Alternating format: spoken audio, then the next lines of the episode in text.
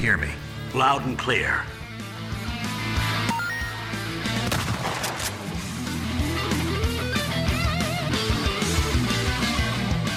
Detonado Cast começando mais um episódio. Eu sou o seu host Rodrigo Ferro, estou aqui com André Dias. E aí, rapaziada? Já podemos falar do cara com pirocão elástico? E aí, rapaziada? É o jovem, é o jovem, né? É o jovem. Tem que fazer jus, né? Sou mais novo. Rodrigo Galho. E aí, pessoal? Eu vim aqui pra dizer que o Love Sausage é o melhor personagem de The Boys que a série não mostrou. E o nosso convidado especial, o maior ouvinte de podcasts do Brasil, Fábio Tust. E aí, pessoal? Seriado sobre bater em nazista. Isso é importante, todos os dias. Isso aí. É o que a gente gosta, né? Que é o correto. É, a beleza. Vamos que vamos, então.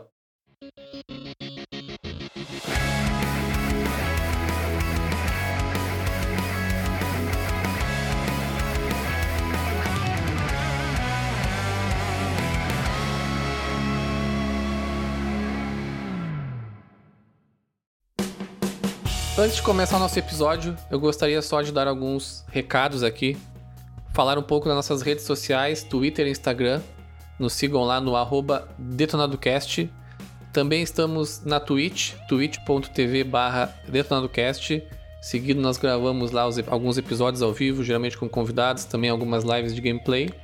E um outro recado importante também, a partir de agora os nossos episódios são lançados sempre às quartas-feiras ao meio-dia. Nós estávamos com os lançamentos às terças-feiras e agora vão ser quarta-feira ao meio-dia.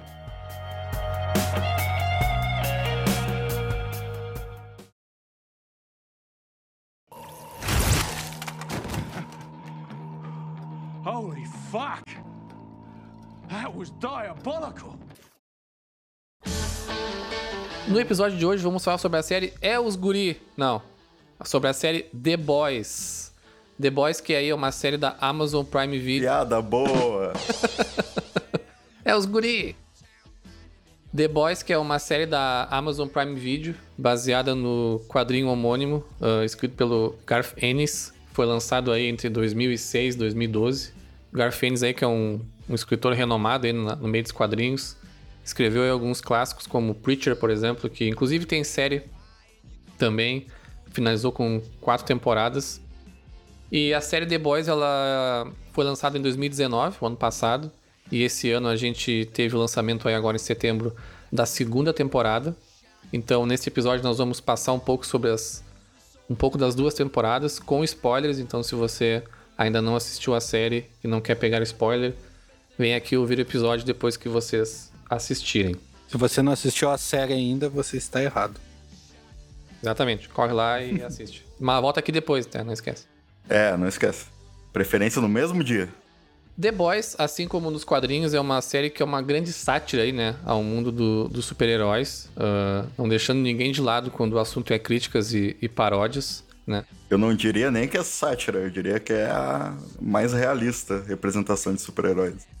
É uma forma de enxergar também.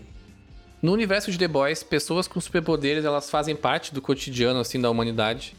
E nos Estados Unidos, principalmente, existe uma empresa chamada VOT, que ela construiu um império basicamente em cima, né, dessas pessoas com superpoderes, as transformando em super-heróis e fazendo com que criando um mercado em cima disso, né?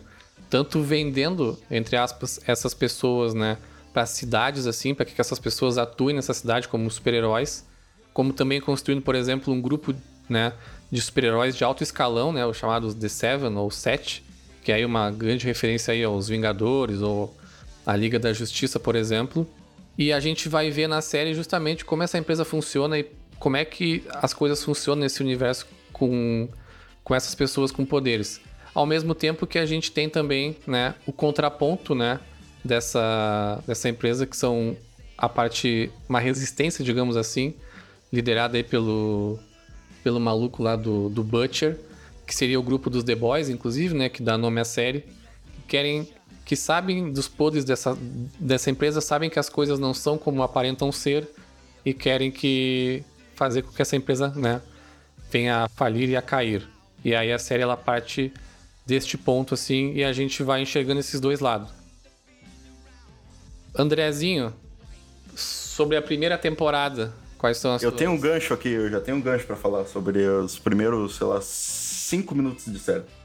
Porque eu acho que essa série ela tem um exemplo muito bom de como se fazer um piloto. Porque as duas primeiras cenas, se eu não me engano, já é todo aquele arco ali do. do Homelander salvando o dia, junto com a Queen Maeve, né? Então tu já entende, primeiro com as crianças andando na rua, conversando entre si, tu já entende que os super-heróis são vendidos, né, pra, pra mídia, de forma de marketing. Eles têm filmes e quadrinhos e coisas baseados nesses super-heróis que são reais daquele mundo. Eles são adorados, né, porque aí lá o, o Homelander chega ali, salva dos bandidos e pá, aquela coisa bem, bem default. Só que aí vira a cena pra, pro, pro Huey, né, e a gente já consegue ver o podre, que é, tipo, onde se baseia a maior parte da série, né, que é os podres dos heróis, quando ele perde a namorada dele ali. Então, tipo, sei lá, em 5, 6 minutos de série ali, tu já consegue entender mais ou menos como é que é todo o rolê. Introduz muito bem, sabe? Numa clara referência de como é que o Flash funciona, né? Ah, é, né? Como funcionaria de verdade. Ele nunca ia conseguir pegar uma pessoa no colo pra salvar naquela velocidade. Ele ia desintegrar ela, né? Exatamente. Essa cena é bem marcante que o cara passa e explode a mulher. É massa ele comentando depois, cara, tinha até dente dela na minha boca, cara, muito nojento. Sim. Não, e a cena é muito bem feita visualmente, né? Porque a princípio tu não entende o que que é aquele, aquele sangue voando ali. Aí começa a virar a câmera, tu começa a entender que tipo, é o que restou da mina, tá ligado? E já mostra o, o gore, né? Que, é, que vai ser a Isso. série, né? E- Isso for do piloto ser muito bem feito, eu acho que deixa bem explícito, assim, que eles conseguem mostrar todos os tipos de, de narrativa que eles querem mostrar, assim, no primeiro episódio. E também como é que eles querem lidar com essa questão do gore também, né? Que é uma série bem, bem nojenta nessa parte, assim. E ao mesmo tempo que é bem divertido. E ela traz o Homelander no primeiro episódio como meio dúbio, assim, né? A gente não consegue saber muito bem. Eu já não lembro se é o primeiro ou o segundo episódio, mas a gente não consegue saber muito bem se ele é ou não é um, um herói quebrado, sei lá. Porque no início a gente começa a olhar eles como heróis ainda, mas quebrados. Tu descobre podres de todos os outros até tu descobrir alguma coisa do Homelander. Isso aí, boa. É, na verdade, até o Butcher fala no começo, o Hugh pergunta pra ele sobre o Homelander e ele fala que o Homelander é perfeito, não tem não Ele é tem um furo santo. nenhum. É, não É. tem furo nenhum. Mas tipo, ele já fala, ele já fala meio sarcástico assim, tipo, É, ele não tem furo nenhum, mas ele não é santo, sabe? Tipo, ninguém nunca descobriu nada dele.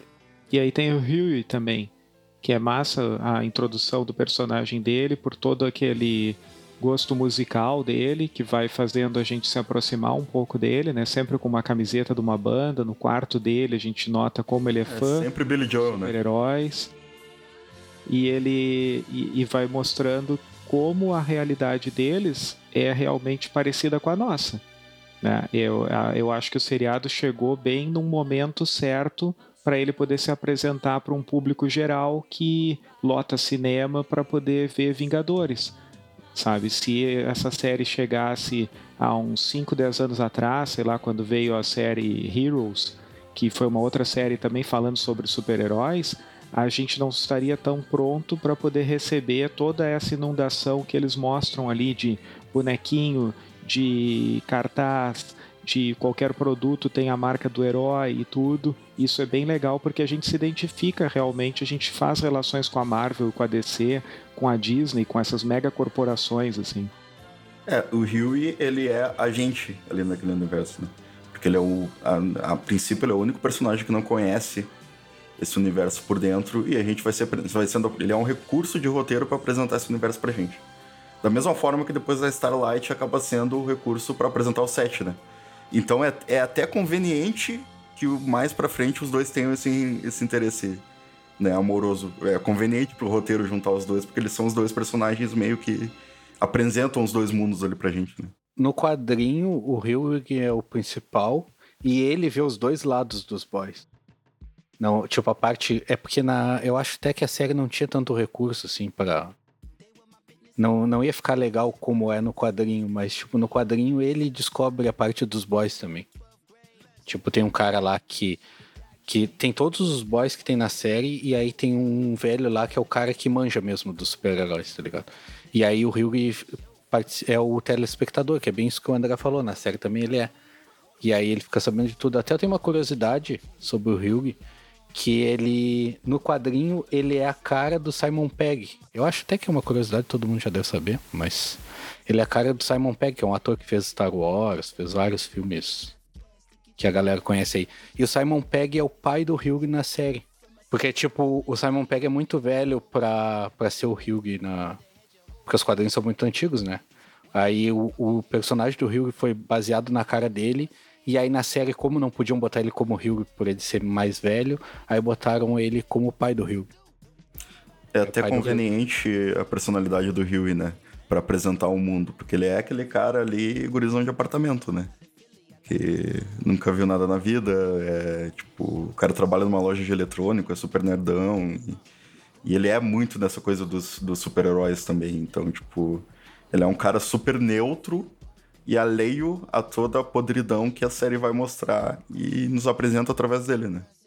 E até por ele ainda morar com o pai dele, é a rebeldia que ele podia alimentar da juventude dele, ela é estancada, ela é calada pelo próprio pai dele, que é um cara ainda mais pacato do que o Huey, até pela idade, e que a, a gente nota que ele dá o tom da vida do Huey até esse evento que a gente falou, que é da namorada dele explodir, e aí o Huey começa a revisar coisas que ele tem dentro dele e que ele quer colocar para fora. E aí tem conflitos até com o pai dele sobre o quanto ele bota para fora, o quanto ele enfrenta o mundo, e o pai dele, como um, um pai, não quer isso, quer que ele seja talvez até covarde, mas que siga vivo para quem assistiu Brooklyn Nine-Nine, a família do Huey é tipo os Boyle. Família do Charles Boyle. Isso aí. é bem massa que na série também ele nem tem como ser muito rebelde assim. Porque tu vê que quando ele começa a se rebelar, o pai dele é tão gente boa que até ele se sente culpado, assim, tá ligado? Tipo, não é aquele negócio de que geralmente a gente vê em filmes que o cara é calado e o pai dele é um baita trouxa e aí ele se rebela, sai de casa e tal. Não, em The Boys, The Boys é justamente isso que eu acho que é massa na série, porque tipo, ela quebra muitos paradigmas e coisas que a gente vê em outros lugares e muitos clichês, sabe? Então, quando ele se rebela e ele meio que grita lá e, e quebra o quarto dele lá e grita com o pai dele, ele se, tu vê que ele se sente culpado e tu te, te sente meio culpado porque o pai dele é tão gente boa, não fez nada por ele assim, sabe? Sim. E mais adiante a gente descobre que a mãe do Huey abandonou eles. Né? E aí talvez isso seja o sentimento de culpa que ele fica quando ele se rebela contra o pai dele ou quando ele nota que ele precisa sair de casa e ele precisa enfrentar os problemas dele. Só que aí ele também vai estar parecendo com uma pessoa que ele não gostaria de parecer, que é com a mãe dele, que deixou tudo para trás e foi fazer alguma coisa que a gente ainda não sabe o que, que é. Eu espero, inclusive, que a gente saiba.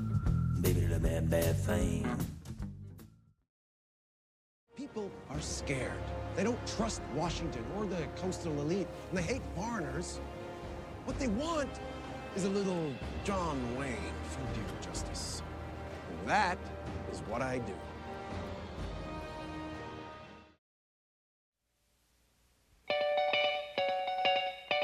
Um ponto interessante que tem também que o André comentou, né, da Starlight ser o, o, outro lado ali da moeda, né, que é a nossa visão, né, de como as coisas funcionam, né, lá dentro da volta e tudo mais. A série ela faz o, o trabalho de ela não te dar muita esperanças de que a volta, né, e aqueles super-heróis são uma coisa boa realmente, né, no fundo assim. A Starlight ela vem do interior, né, ela é criada para gostar desses super-heróis assim, ela vem lá de uma cidadezinha do meio do nada chega para já entrar dentro do Seven, né, do grupo principal, então ela já vira uma celebridade instantânea, né, muito mais do que outros super-heróis de baixo escalão, digamos assim. Mas já no primeiro, no segundo dia dela lá, ela já é assediada sexualmente lá pelo pelo Aquaman genérico lá, o The Deep. E aí tu já vê que as coisas já não são como elas parecem ser, né? Que é uma podridão absurda, né? Embora possa ficar ambíguo ali se aquilo ali é um problema apenas do The Deep especificamente, né? Ou um problema entranhado ali dentro daquela organização, mas em seguida a gente já vê que basicamente tudo naquilo ali não cheira bem, né? E em seguida a gente vê que é uma rotina do Deep fazer aquilo ali, né? A gente nota pelo que a, a chefona da VOT, não me lembro, quando ela dá uma enquadrada nele, a Madeleine Steele, ela dá uma enquadrada Stillwell. nele. Stillwell. E a gente nota que isso aí é um modus operandi dele, assim, né? De que outras vezes ele já fez isso, ou com fãs, ou com outras heroínas, ele já abusou de outras mulheres. Então a gente nota como eles têm um protocolo para poder encobrir coisas horríveis que essas pessoas fazem. E, e a gente nota o controle que humanos normais têm hierarquia maior dentro de uma organização do que super-heróis. E é um controle totalmente financeiro e organizacional. É uma coisa assim que. Com certeza aconteceria se super-heróis existissem na vida real. Sabe? Tu consegue ver porque, tipo, cara, um soco do Black Noir atravessa qualquer um das pessoas que são funcionários ali. Mas não acontece, tá ligado? Porque eles têm um certo controle, tem dinheiro em cima, tem todo. Enfim, e outras coisas que a gente vai entendendo mais depois, né? Não, é no fim do dia os heróis eles são meros contratados, né? Com um salário ali, com um contrato. CLT. Assim, então, é, um CLT ali. Carteira de trabalho. Então Sim, eles, eles- eles acabam tendo um respeito, né? Pelo patrão, digamos assim. Tirando o Homelander depois, que a gente vai falar mais adiante. Mas os outros, eles mantêm esse, esse respeito e essa distância, assim. Trabalhando especificamente naquilo que, que lhes é pedido, assim. Então eles são super-heróis, mas eles são totalmente pau-mandados, assim, sabe? É, e eles não gostam, eles gostam da fama, né? Eles não querem perder aquilo também. Nem é só questão de dinheiro. Então eles sabem que, por mais que eles sejam foda, se eles saírem daquela organização, eles perdem a fama que é o que eles gostam, tá ligado? Sim. E até uma curiosidade sobre a Madeline Stillwell, a atriz é Elizabeth Shue, que é a namoradinha do Daniel San lá no primeiro Karate Kid. E provavelmente vai estar na terceira temporada de Cobra Kai, que a gente comentou num episódio passado. Olha aí, ela tá em alta então no mundo da série. É. E aí, e aí fala- aproveitando que a gente está falando da Madeleine Steele, a gente entra no ponto em que o episódio roda, né, o primeiro ou o segundo, e a gente consegue ver a, como ela manipula a, bem as coisas com a força que ela tem na empresa. E aí volta lá numa coisa que o Rodrigo Ferro falou na introdução, que é como a Vault vende os heróis para cidades menores, digamos, ou para cidades em si, ah, baseado em taxa de crime ou popularidade do prefeito ou algo assim.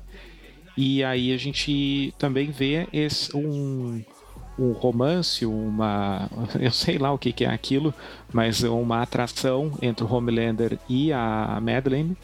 Ah, e o Homelander querendo se provar como sendo útil ou como sendo importante ou algo assim. E, e fazendo coisas que nem a Madeleine gostaria talvez que ocorresse, né?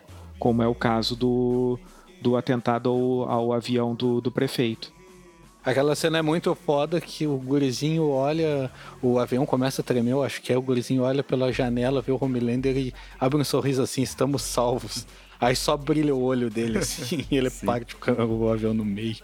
É, o Homelander sozinho daria um episódio inteiro aqui, eu acho, né? Só da gente falando dele, mas é.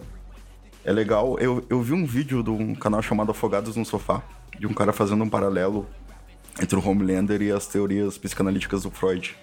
E é muito interessante como encaixa aquela coisa do complexo de Édipo, né? Que é aquela fase da infância, segundo Freud, ó, ó, claro, lá, né? no, no século XX e tudo. Em que tu entende que a mãe é a progenitora, é aquela que te dá o leite, te dá comida, te dá tudo, e o pai é o cara que te diz não, né? Que é o cara que te corta as coisas e começa, pelo pai, pelos olhos do pai, tu começa a entender que a vida não é as mil maravilhas, enquanto a mãe tá te provendo tudo. E ele não teve nenhuma dessas duas fases, então ele tem essa coisa muito romântica, sexual, mas ao mesmo tempo materna com ela. Então se misturam as coisas. Ele vê como uma figura materna, mas ao mesmo tempo uma, uma figura de relacionamento afetivo, amoroso, sabe? E ao mesmo tempo ela tem um bebê, Sim, que ele sente ciúmes, né? competidor. É, o competidor. É muito doentio esse relacionamento deles, o Homelander é muito doente. Não, e é bizarro aquelas cenas que ele começa a ver ela tirando leite, né? Atrás da parede. É umas coisas assim que te causam uma repulsa, mas tu entendendo a origem do personagem, tu começa a entender porque uma pessoa na vida real com, essa mesma origem ficaria assim também, sabe? A psicanálise explica. É legal tu analisar essa cena, a dualidade que tem nessa cena dele vendo ela tirando leite. Que ele tá olhando pra um quadro dele na parede, aí aí passa Starlight e olha, e tipo, fica aquela cena como ele se admirando quão foda que ele é, sabe? E aí quando ela sai, mostra que na verdade ele tá olhando com visão de raio-x a mulher tirando leite do outro lado da parede. É muito foda. E ele se acha foda por quê? Porque ele não teve a figura paterna também, pra dizer não. Então ele acha que pode tudo. É, e ele é o, o mais poderoso dos sete, a princípio. Então também isso ajuda ele a ter mais problemas, né? É, pra, pra quem não viu assim, pra quem viu na verdade, o Homelander é o Joffrey do Game of Thrones, só que com superpoderes, tá ligado? É verdade. não que o Joffrey não tivesse superpoderes também, né? Porque Ele é o Superman, né? Ele é o Superman que não, não foi criado por uma família. Não, é, o- é o Superman como seria na vida real, né? É, Sou- eu sou anti-Superman. Um ponto interessante que assim que eles estabelecem, né? Eu acho que ali, como o Fábio falou, acho que um, dois, três episódios no máximo, eles já estabelecem, né? Os dois lados da moeda, assim, né? A gente começa de um lado a, entender como é que funciona o, a empresa, como é que funciona o grupo do The Seven, né? Principalmente pela visão da, da Starlight, que tá conhecendo tudo aquilo junto com o espectador. E a gente tem lá o Butcher, né? Do Carl Urban. Urban. Tinha difícil de falar Carl. Carl Urban montando né, o, o time de novo, né? Junto com o Hugh lá, que ele conheceu e tudo mais, ele recrutando novamente lá o, o Mother's Milk, o French, depois eles encontrando lá a Female. Que Então, a nome gente- maravilhoso, né? O Leitinho da mamãe. Levei pra quem vê do legendado é o leitinho da mamãe. Que, cara, um dos melhores nomes de personagem que eu já vi. E aí não, o melhor nome de personagem é o Love Sausage, linguiça do amor. Mas não, não na série. E assim que a gente tem tudo estabelecido, né, e, come- e a gente vai entender, né, que a série vai se basear nessa guerra, né, entre os dois lados, assim. E eu acho que é aí que a primeira temporada, principalmente, eu achei que fez um trabalho melhor, porque é uma série difícil de tu contar as histórias, porque são muitos personagens, né. E é um trabalho bem difícil, assim, de tu dar profundidade e um arco interessante pra todos eles, assim. Só entre The os The Boys e o, e o Seven ali já são 12 personagens, sabe? Fora todos os outros que são tão importantes quanto, assim. Mas eu acho que a série ela faz um bom trabalho durante as duas temporadas, assim. Acho que na segunda depois acaba caindo um pouco, mas faz um bom trabalho de ter um arco bem definido pra todos eles, assim. O que é um trabalho louvável, assim, porque realmente são muitos personagens com muitas camadas, assim. Claro que nem todos têm o mesmo tempo de tela, o mesmo tempo de, né, de, de construção e tudo mais. Mas eu acho que nenhum deixa a desejar, assim. Nenhum personagem que tu vê, ah, esqueceram daquele cara, não, sabe? Ele não foi esquecido, daqui a pouco eles já, já puxam ele já e começam ali a trabalhar no arco de novo, assim. É, na verdade, a série ela compila muitos personagens que no quadrinho são diferentes em um, pra conseguir caber nisso que o Rodrigo falou, de não ter tanto personagem. Porque, por exemplo, eu li o quadrinho até o 25, eu acho. E o, por exemplo, o The Deep no quadrinho ele não, não faz diferença nenhuma. E tipo, eles juntaram vários personagens do quadrinho nele na série. Na série também. Por- não faz. Mas na série por uma- também ele tá fazendo hora extra pra mim já. É o Aquaman, né? É, por mais que a série seja louca, que nem a gente sabe que é, a série é muito mais pé no chão que o quadrinho, tá ligado? O quadrinho é tipo Ah, três sim, vezes sim. pior. É Sim, três sim. vezes mais loucura. Por exemplo, aquela cena do, do estupro da Starlight pelo The Deep, no quadrinho são três caras. É o, é o A-Train, o Homelander e o Black Noir ao mesmo tempo, tá ligado? Nossa. É muito pior. Cara, é muito mais louco. E, tipo, até a Starlight mesmo, ela tá muito mais light. Se a piadinha de tiozão me permite. Na série, porque, cara, ela é muito humilhada no quadrinho. Ela é, pra- ela é muito, muito humilhada pelos The Seven.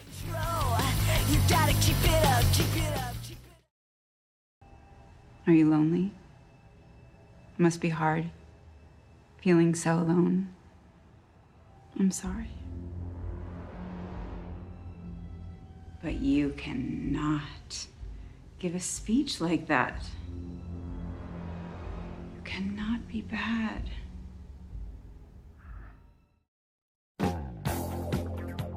Uma coisa que o Rodrigo Ferro falou foi do Carl Urban, e ele é o destaque do seriado, né? É, depois a gente se apaixona muito pelo ator do Homelander, porque é um cara que ele leva muito bem o Homelander, mas o Cal Urban é o único nome conhecido, assim. A, a, Elizabeth Steele lá também, é, ela já, já havia participado de filmes de Hollywood, mas tipo, na nossa adolescência.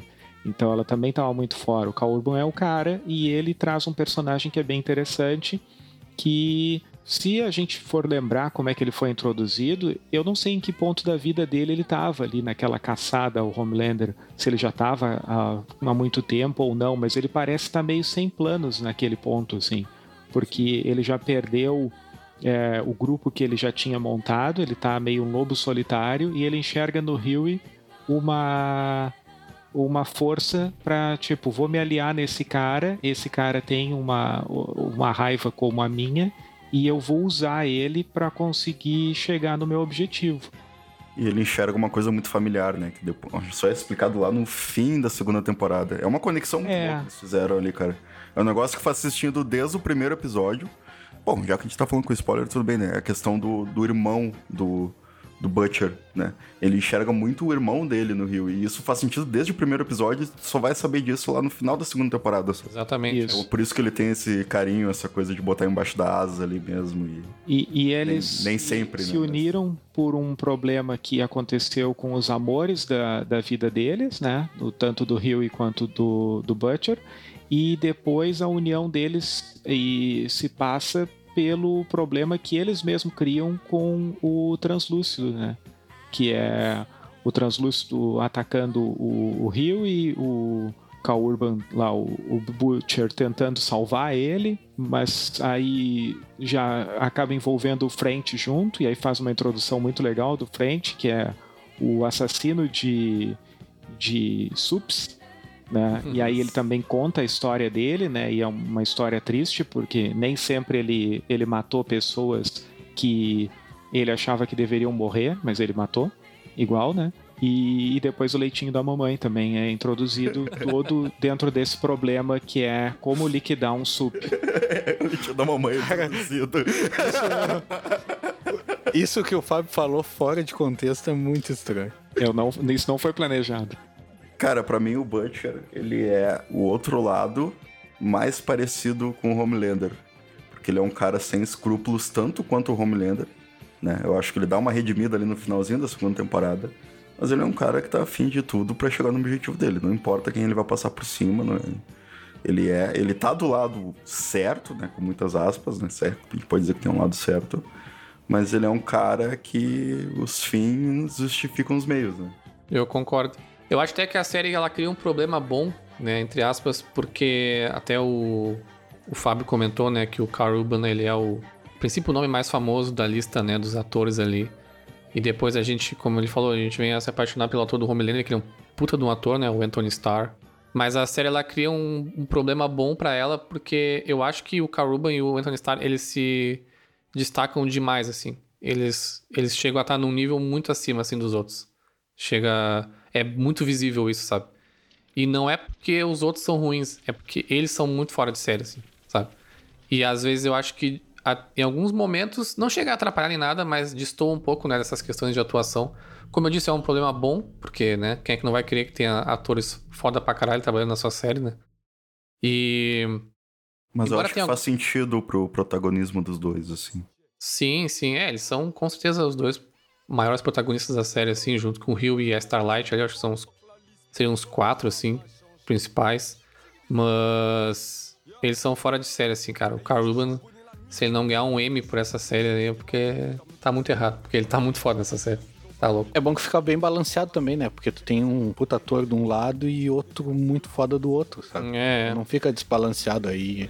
É bom, porque, por exemplo, se tu tivesse dois baita atores nos boys, a série poderia ficar muito desbalanceada. Quanto a isso, eu só tenho medo é, do, dos produtores se apaixonarem demais por alguém e a gente uh, perder essa sensação que eu senti na primeira temporada. Era uma sensação de que a qualquer momento alguma coisa podia levar algum dos, dos, a- dos sups ou dos boys à morte. Principalmente os boys, porque eles são como moscas para os subs. E eu tenho um pouco de medo disso, de virar Game of Thrones, sabe? Que tu estabelece algumas regras do tipo, se tu fizer alguma coisa errada na frente de um sup, ele vai te matar e não tem volta. E com o, o- a gente se apaixonando pelos, pelos atores, pelos personagens e os produtores vendo isso, o quão corajoso ou não eles vão ser em matar alguém, tipo, na segunda temporada eu esperava que algum dos boys morresse. E eu achei que era o French que ia morrer. Talvez eu esteja pulando um pouco. Não, não mata o frente. O texto ele faz um bom trabalho em, em justificar, né, do porquê que os The Boys eles continuam vivos. Mas eu não sei se vai dar pra segurar isso por muito tempo, assim, sabe? Porque eles já estão tirando umas, algumas coisas do cu ali já, né? Pra, pra justificar. É. Então, E, e- e como eu conversei contigo até em off, eh, tem esse seriado que nem todo mundo talvez tenha assistido, mas que era o Heroes, que tinha um potencial muito bom para poder recontar histórias de emulando heróis que a gente já conhece. Porque quando a gente vai assistir um filme do Wolverine, a gente sabe que o Wolverine não vai morrer, né? A gente vê ele sofrendo e a gente sabe que ele vai dar a volta por cima. Se a gente está vendo o seriado do Demolidor, a gente sabe que por mais no chão que ele vá, ele vai dar a volta por cima. Mas quando tu vai pegar um, um herói que emula o Demolidor ou emula o Wolverine num seriado que não tem nem nome, tipo Heroes, tu pode eliminar o cara só instalando os dedos e isso causa aquela sensação de que qualquer momento alguém pode morrer. No The Boys eu também sentia isso. Ah, e inclusive com Homelander, sei lá. Ah, só que no Heroes isso foi um dos erros dos caras. Eles se apaixonaram por o cara que fazia o Sylar lá, que depois foi fazer até o Spock no Star Trek. Eu não me lembro qual é o nome dele, mas é um ator muito bom. E ele carregou a, a série na primeira temporada. E no final da primeira temporada do Heroes, atenção, spoiler de uma série velha, o Sylar morre. Só que aí nos créditos ou algo assim aparece eles fugindo por um esgoto ou alguma coisa assim, e aí na segunda temporada eles conseguem trazer ele de volta, sabe? E é uma decisão bem covarde assim, e eu fico com medo do The Boys ir para esse caminho, sabe? Na primeira temporada a gente a gente acaba com um sup, né? O translúcido isso. e, e o final com, com uma pessoa importante da VOT, que a gente ainda vai chegar, eu acho. Mas na segunda temporada, a gente perde nenhum sup, né? Na verdade, a, a série tem como sustentar essa ideia dos The Boys não morrerem, porque pelo quadrinho, eles, os, os boys eles usam o composto V.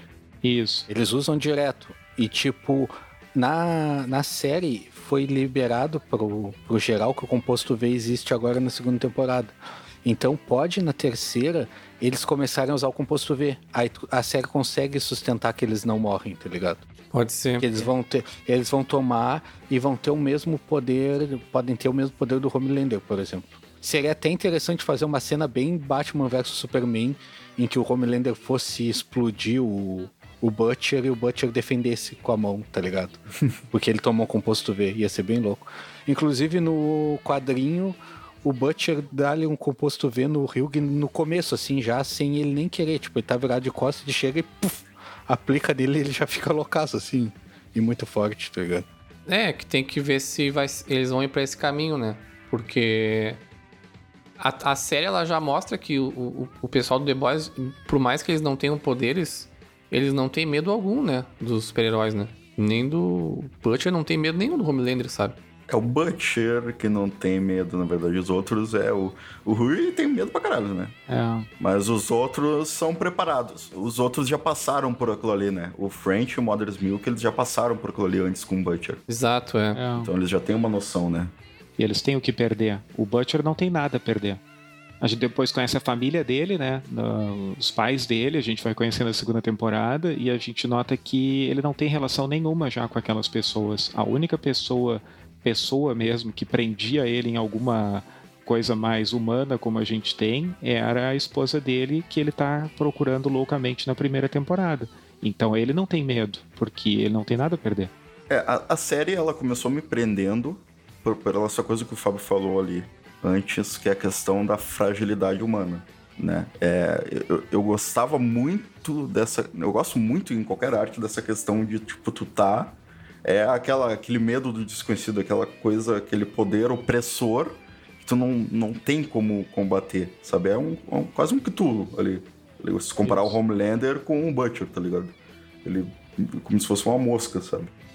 Só que depois ela me prendeu mais pelos personagens. Então, mesmo que se seguir um pouco ali, pode inventar. Né? Já tivemos uns momentos Deus Ex Machina ali, né, pra salvar os personagens e tudo. Teve muitos desses é, e... Mas não me incomoda porque a série ainda me prende querendo ver esses personagens que eu gostei tanto, né, dentro do núcleo dos The Boys, socando a pau os supers, sabe? Por tudo que eles já passaram. Então não me incomoda se eles sobreviverem se eu ver eles cagando eles a pau depois, sabe? De alguma forma.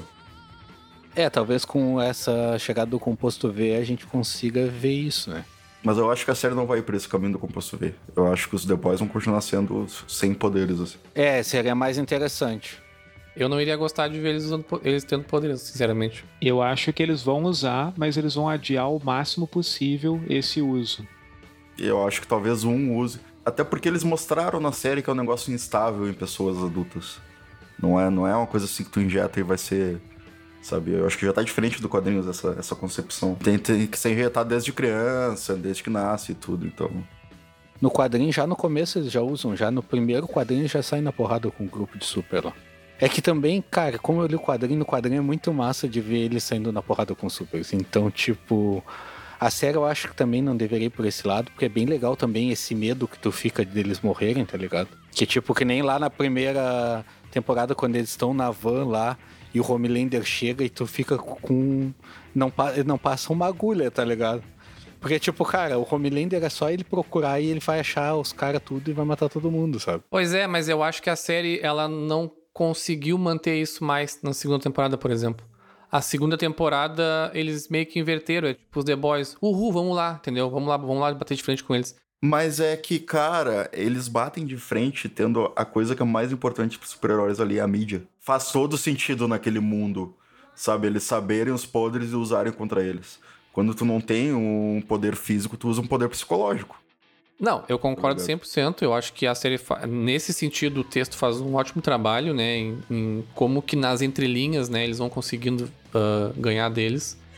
Mas tem momentos ali, que é os Deus Ex Machina mesmo, que, cara, o Homelander podia instalar os dedos e acabou a série. Mas eu entendo que é questão narrativa mesmo para manter os personagens e tudo mais. Mas. E tá justificado a princípio, né? Eu só vamos ver o quanto eles vão conseguir justificar para manter esses personagens. Assim como o Fábio também fica na expectativa que alguém fosse morrer nessa, na segunda temporada. Acho que tá dando muitos, tudo muito certo pros The Boys. Acho que uma hora talvez não não dê tanto assim. Que tu, é que tudo que é mídia tem essa, esse nivelamento de poder, né? Sim, sim. É que tá tanto tudo certo em que sentido, né? Ah, é, eles sofrem bastante na segunda temporada. Porra, a Kimiko perdeu o irmão, o Butcher perdeu a mulher, então, tipo.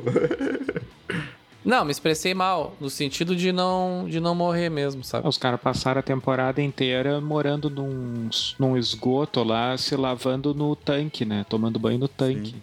De sim, tão sim. escondido que eles estão. Eu disse mais no sentido de estar tá vivo mesmo.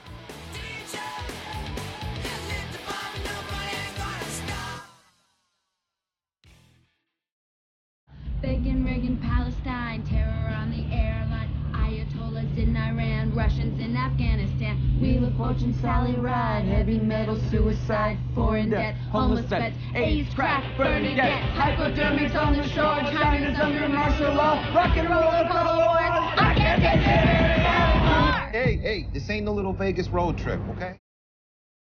Eu acho muito legal o arco do cara que estica os braços lá e que pega toda essa crítica a conservadorismo cristão.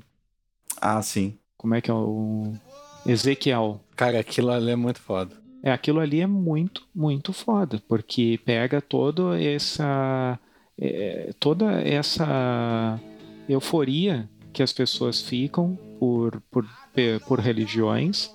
Uh, eu tenho religião também, mas eu fico assustado às vezes E, e eu vejo como eles retrataram bem ali, sabe? Como um sup poderia potencializar ainda mais isso, e aí depois eles ainda trazem o Homelander e ainda fazem ele flutuar sobre as pessoas com os braços abertos. E ainda a gente está na primeira temporada, a gente acredita que os poderes são tipo um dom, tipo algo que foi dado de Deus para algumas pessoas, então torna aquelas pessoas mais especiais e mais escolhidas. E a gente ainda está ali misturado com a família da Starlight e, e com, vendo barraquinha vendendo souvenirs e tudo. É muito legal aquela parte ali.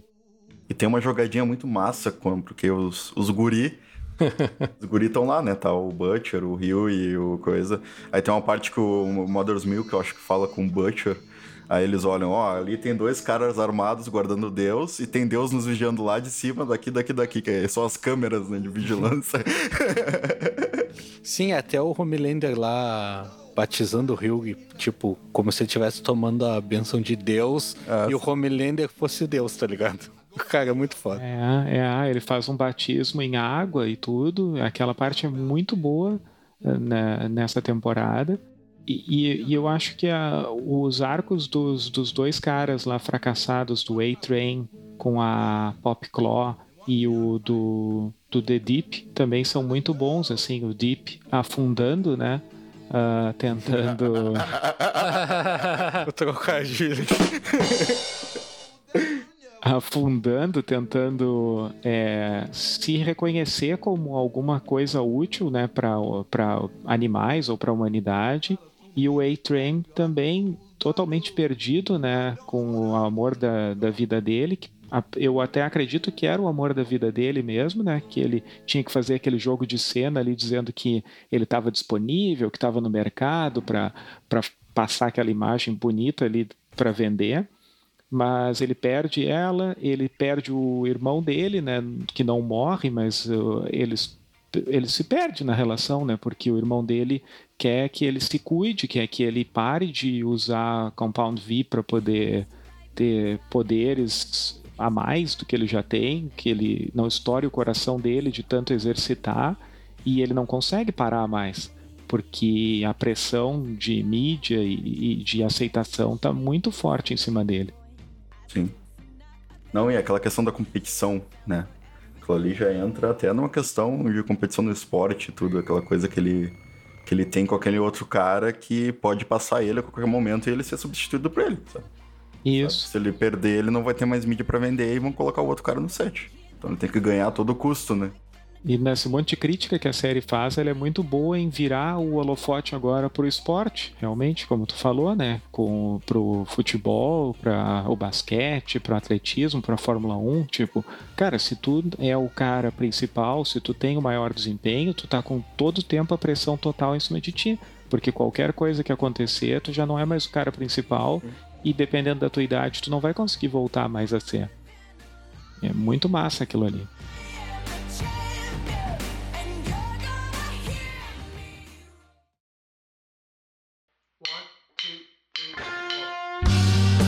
E, cara, um personagem que a gente não falou até agora, e para mim é o. Eu acho que é o melhor dos guri ali. É. Não sei, não que seja um ótimo ator ou coisa assim, mas pra mim é um personagem muito divertido, muito massa, assim, a história dele e tudo. E, e o ator é bom também, né? É o French. E é muito massa a forma como ele é introduzido, né? Porque o Butcher tá com aquele problema de ter capturado o translúcido, mas não sabe como matar, o que fazer com ele. Aí ele leva pra esse cara que seria o especialista em matar supes, né? Que já era do, do time antigo dele. E a cena dos dois ali, dos três, na verdade, presos, né? Na, na, naquele açougue, acho que é, alguma coisa assim, um restaurante. É até engraçado, né? O Butcher no açougue. É, e. eles planejando, e aquela frente ser aquele cara todo cheio de conhecimento, mas assassino. E aí ele chegou à conclusão de enfiar uma C4 no cu do translúcido pra explodir ele por dentro é muito foda, tá ligado? É, mas o jeito que ele chega nessa. nessa... Ah, ele tá vendo uma tartaruga, né? Assim. Nessa ideia. É, ele tá pensando, cara, e tu vê que ele tá concentrado, assim, tentando. Bem profissional, assim, tentando descobrir uma maneira. Aí não acham de jeito nenhum. Daqui a pouco ele olha e vê a tartaruga entrando na, no casco, assim, encolhendo a cabeça. Cara, é muito bom. E aí brilha a ideia nele, assim e é legal porque o Translúcido também se mostra um bom ator ali, um personagem bem escrito, porque quando ele conversa com o Hugh, ele consegue explicar que o poder dele, segundo ele mesmo se definindo, não é ficar invisível, e sim é enxergar realmente o que as pessoas estão sentindo e entrar na cabeça das pessoas, porque ele usa essa invisibilidade para observar a pessoa quando ela não está olhando, o que ela faz quando ela não está sendo vista. E ele lê o Hugh e ele quase É quebra. outro tarado do caralho, né? E é outro tarado abusador total, né? O cara tava sempre pelado no banheiro feminino. Não, e é massa quando ele tá, quando ele tá na entrevista lá, é com o Jimmy Fallon, não é? É, o Jimmy Fallon. Isso, E aí, e aí eles comentam que, tipo, ele salvou uma mulher de um estupro. É. Só que, cara, é muito. dá muito a entender que era ele que tava tentando estuprar a mulher, tá ligado? Provavelmente. E aí, tipo, pegaram ele, e aí ele se fez de herói e ainda. Que é bem legal esse jeito que eles, cara, eles distorcem na série as merda que, ele, que os supers fazem pra eles saírem como herói daquilo, tá ligado? É muito bom. É, o maior exemplo é a parte do avião, né? Que a gente não passou ainda, que é importante também, né? Que é tipo, É, a parte do avião é chocante. vai lá, salva as pessoas, define que os heróis são importantes para o exército americano, nos ajuda a convencer o Senado a fazer uma venda gigantesca de, de suprimento, né, de humano para eles. e os caras vão lá e botam tudo a perder, né? Ah, e tu vê o desco- descontrole do Homelander ali, né? Não, não que ele passe isso, mas como ele só é um bebezão num corpo de super-homem, tá ligado? Um bebezão mentalmente, porque ele nem quer pensar numa solução pra salvar aquelas pessoas. Ele só, foda-se, depois a gente dá um jeito e não vou nem me incomodar com isso aí. Cara, eu sei que é chato ficar trazendo o quadrinho aqui, mas, cara, essa cena é fantástica no quadrinho. É muito mais foda do que, do que na série. Porque no quadrinho isso ocorre no, no 11 de setembro. Os caras foram pra jogar um avião numa torre e aí ah, os Estados Unidos abateu o primeiro avião, a Força Aérea, e o segundo avião tava na mira e o alto comando do exército da aeronáutica mandou eles não atirarem no segundo avião. E aí ninguém entendeu, o cara tava com o avião na mira. Tipo, cara vai matar um monte de gente, tá ligado? E eles mandaram não atirar, porque os supes iam lá pra fazer uma entrada, tá ligado? Só que é muito engraçado que eles chegam voando e aí os que estão os que não voam estão sendo levados pelo braço por- pelos que voam, tá ligado? Que não faz sentido nenhum, sabe? Pô, mas tu tá rindo, mas, cara, o Superman faz isso com o Batman em todos os quadrinhos da Liga da Justiça. Ele leva o Batman no de tirar colo, assim. Ah, não, não, mas cara, até pode ser uma sátira isso também. Mas cara, tipo, tu vai pra salvar um avião e aí tu vai levar o cara que não voa, tá ligado? E é muito engraçado que, tu, que no quadrinho até é legal porque tu consegue entender na série o despreparo deles, porque no quadrinho eles estão muito mais despreparados do que na série. Porque até, tipo, eles estão voando e o avião tá vindo, e aí um fala, o que que nós vamos fazer? E outro fala, o quê? Não tô te escutando. Porque, cara, a gente tá acostumado em quadrinho e filme que os super-heróis comunicam, tipo, a quilômetros de distância como se estivessem do lado, sabe? E a realidade não é assim. Eles não têm comunicador, eles não conseguem se comunicar, eles começam a gritar um pro outro, ninguém entende nada. Aí daqui a pouco a, a Queen Maeve e o Homelander abrem, abrem a porta do avião e começa a entrar ar, tá ligado? E começa a pular tudo, sabe? E aí o. Eu acho que é o Black Noir, se eu não me engano, que quebra o vidro da frente do avião. E aí o ar começa. o ar passa direto, tá ligado? Cara, é muito massa. É muito despreparado. E eles começam a andar e as pessoas começam a, a agarrar eles porque querem se salvar. Que é a realidade, tá ligado? É como uma pessoa que tá se afogando. Cara, se tu chegar perto, ela vai tentar se agarrar em ti do jeito que der, sabe? E aí eles o Homelander tenta matar os, os caras que sequestraram o avião e aí ele usa o raio e aí parte, mata os pilotos também. É, isso acontece na série também. E o Black Noir, eu acho que ele cai do avião e é legal que o Homelander fala a Queen Maeve tá e agora o que a gente vai fazer? O Homelander tá agora é só a gente pousar o avião, mas o Black Noir é que era o piloto. tipo, ele caiu do avião e era ele que ia pousar o avião, sabe? Cara, é muito massa. E aí eles chutam o balde, eles vão embora e aí o Lamplighter, eu acho que é, que não tem o translúcido no quadrinho. Aí o Lamplighter tá no quadrinho, tá ligado? E aí, como é uma história antiga, ele já saiu, a Starlight entra no lugar dele, só que nessa cena ele ainda tá porque é uma cena antiga, sabe? E aí ele se agarra no Homelander E aí o Homelander não. E aí ele se agarra, eu não quero morrer, eu não quero morrer, porque ele não voa, sabe? e ele não quer cair de lá, ele não quer morrer. E aí o Homelander eu acho que atravessa o avião no meio e mata ele, porque claro, ele não é. Ele não é invulnerável, sabe? Cara, é muito, muito massa essa cena no quadrinho. E aí no quadrinho ele fala. A mesma coisa que ele fala na série. Dizem, ah, por que tu não levanta? Ele, não, eu preciso estar apoiado para levantar. Ele não consegue levantar voando, sabe? Na, na série não, não fica tão claro, mas tipo, no quadrinho fica bem explicado esse despreparo deles e, e como eles não podiam salvar o avião. É, e tipo, cara, é física. É física também, né? Tipo, tu vai levantar o teu carro num macaco hidráulico, tem lugares no teu carro que são feitos para apoiar, tem as tetas, sabe? Tu não pode meter o macaco hidráulico no meio do carro, porque daqui a pouco tu vai varar ele. Imagina um avião de não sei quantas toneladas e uma pessoa, por mais forte que ela seja, fazendo um ponto de pressão no meio do charuto todo do avião. Ela vai varar ele, mesmo se ela não tivesse apoiado no chão. O Homelander comenta isso na série. Ele, além dessa coisa do, do apoio, de precisar do apoio, ele fala: Não, eu iria atravessar a fuselagem do avião. Isso, é. E essa cena, por mais resumida que ela tenha ficado na série em relação a tudo isso de legal que tu contou do quadrinho, ela é muito legal porque ela traz um resumo de muitas coisas. Ela mostra uma fissura entre a relação que a gente estava vendo da Maeve com o, o Homelander que parecia uma relação de subordinação assim dela, né? Tipo, ela é o sidekick dele e pronto. E ali eles racham realmente. Ela mostra o quão ele não é preparado, ele é, como vocês falaram, um bebezão, assim, ele é uma, um cara que tem poder, mas ele não teve treinamento tático para poder fazer uma entrada num avião, né? E aí é bem diferente do Butcher, porque o Butcher, depois, na segunda temporada, a gente descobre que ele é SAS, né? Que o Galho sabe bem o que, que é por gostar de coisas militares, né? Ele é do serviço aéreo especial da, da rainha da Inglaterra lá. Ele é Ué, tipo. Que parte que fala isso? Não lembro. Eles, eles falam isso quando o pai dele fala para ele que ele tipo abandonou ele, sabe? E deixou até o irmão dele para trás porque ele foi pro SAS. E aí tu entende, tipo, cara. pô, cara, por isso que ele é, não é só porque ele é um cachorro louco. Ele tem treinamento militar dos melhores cachorro loucos da, do Reino Unido. né? e, e, e o, e o Homelander não tem isso. Então ele chega ali, eles. Eu acho que foi uma falha também lá da comunicação da VOT, porque eu acho que eles tinham dito que eram dois terroristas só. E quando chega lá, tem mais um na cabine que eles não estavam esperando. E aí ele faz aquela loucura com o raio dele, que parece que ele não tem controle, ou que ele não se importa também, um misto dos dois.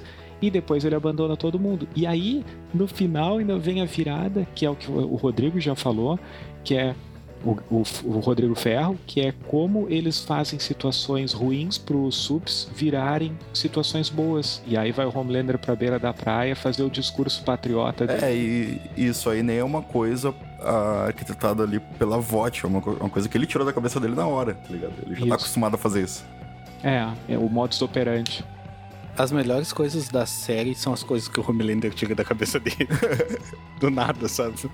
Cara, é massa que no quadrinho essa cena não acontece de verdade. Ela já aconteceu, na real. E no quadrinho eles têm um cara que é o que manja de todos os sups, que é o cara que escreveu. os- ele é o, o Stan Lee do, dos The Boys. Ele, ele é que montou toda a imagem boa e fez os quadrinhos e fez a Vogue ganhar muito dinheiro. E, tipo, tapou o podre dos, dos sups. E aí é ele contando pro Hugh da, dessa cena, do que que aconteceu. E aí o... Aí pelo quadrinho tu consegue ver que é claro o que a mensagem que a série tentou passar do despreparo que eles tinham pra para abordar aquele avião, sabe? No quadrinho fica bem mais claro, porque ele, ele explica que eles tinham despreparo. Fica bem explicado pra quem tá lendo. Não é como na série que fica subentendido, sabe? Não, e, e ali também tu consegue ver que é uma personagem muito pouco aproveitada na primeira temporada. Eu acho que tinha um potencial bem maior que a Queen Maeve, né? Que eu acho que ela tem um background muito foda ali pelo contexto dela. Pra ela ter essa coisa de meio que ter desistido de tudo já, foda-se, fazer o que eu quero, mas ela ter pessoas importantes pra ela. E também ela não ser uma pessoa ruim, né? Se tu pensar bem lá no fundo. E ali tu consegue meio que entender que ela não tá cagando pra tudo como o Homelander tá.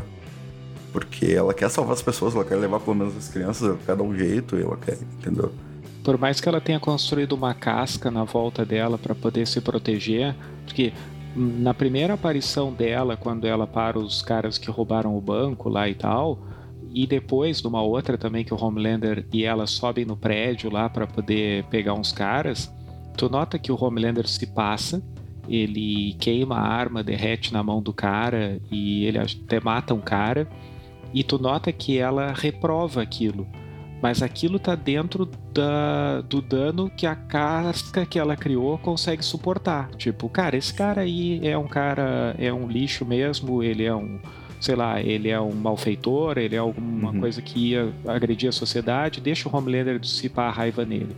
Mas ali são pessoas inocentes, crianças e tudo, e aí isso ultrapassa a, a casca que ela criou e vai e bate lá nela, e ela não pode voar, porque ela não voa, então ela não pode fazer o que ela estava pedindo para ele. Ela tá ali só de carona com ele. É, e ela tem que fazer, ela tem que pedir pra ele de um jeito que convença ele, tá ligado? E ele é tão egocêntrico que ele nunca se convence. Exato. Então tu vê que a- o jeito que ela tenta falar de um jeito pra convencer ele não vai, sabe? E a argumentação dele é super boa dentro de um contexto de uma pessoa que não se importa com os outros. Que é tipo, tá, eu vou salvar essa menina ou ela e a mãe dela. E elas vão chegar lá embaixo e vão fazer o quê? Elas vão dizer que a gente deixou o avião inteiro cair e todo mundo morrer porque a gente foi negligente. Eu não posso salvar ninguém. Então todo mundo tem que morrer. E é muito horrível, é triste demais essa hora, sabe? É uma hora que me chocou bastante, por mais que o seriado já estivesse me preparando para isso, assim, foi uma hora que eu fiquei bem bem tocado realmente na é, funcionou o que eles queriam ali. Essa cena que o Fábio comentou dela salvando as crianças lá no começo da série, cara, é- eu tava revendo e é uma cena muito bonita. Porque parece cena de, de filme e série tipo dos anos 80, sei lá, o tipo de filmagem, de ação e tal. E aí o carro tá vindo na contra as crianças e ela pula no meio do carro, aquela cena clássica do super-herói que se bota na frente do carro e, e o carro enverga na volta dele a fuselagem, sabe? Só que é muito, eles fizeram muito bem que ela pula assim e aí ela, ela para, o carro bate nela e mostra ela dentro do carro assim, o cabelo dela voando. Cara, é muito cena, cinematográfico assim, é muito forçado e aí tu já vê o que que a série se propõe, sabe? A mostrar eles como super-heróis, super fodas que nem a gente vê os super-heróis, e na verdade eles são pessoas com poderes só.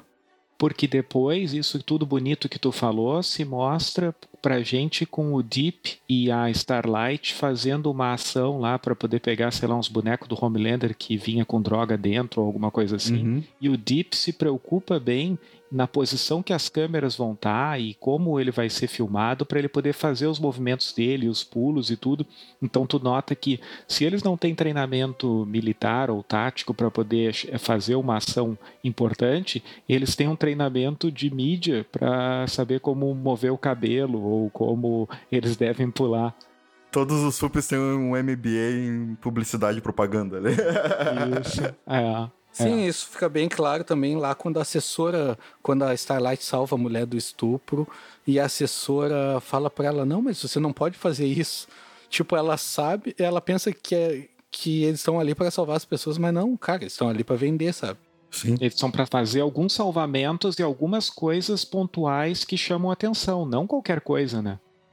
Sim, a mulher deixa bem claro, tipo, cara, tu não devia salvar ela se não tem uma câmera te filmando, sabe? Não, não faz sentido tu, tu salvar ela se não tem. Até uma preocupação da mulher de alguém tá filmando e filmar num contexto errado. Até depois se mostra que a mulher foi lá e, e elogiou ela, ou deu, ou deu algum bom comentário por ela ter salvo. E aí mudou todo o panorama que eles estavam criticando ela por ela ter salvo alguém sem, sem câmera e sem estar no horário de expediente, entre aspas. E aí foi lá e mudou tudo pra ela ser a heroína e a bem falada, porque ela tava bem falada na mídia, sabe? E aí parece que ela tá indo bem. Só que eles aproveitam para atochar um troço nela, que é aquela roupa sensual nela, que também é uma abordagem muito massa deles tocarem nesse ponto, que é um ponto que a gente, adulto, consegue se dar conta, e talvez quando a gente era adolescente lê esse quadrinho e tinha muito hormônio rodando, a gente achava legal, mas não faz sentido os caras estarem vestidos e as mulheres estarem peladas, né, cara? Como se elas estivessem na praia. E ali eles levam esse ponto bem a sério, assim, tipo, isso aí é só uma decisão de PR para poder mostrar coisas que eles querem, do tipo vender ela como sendo independente ou algo assim, e que a gente sabe que não é essa, é para um monte de marmanjo poder comprar foto dela depois, sei lá.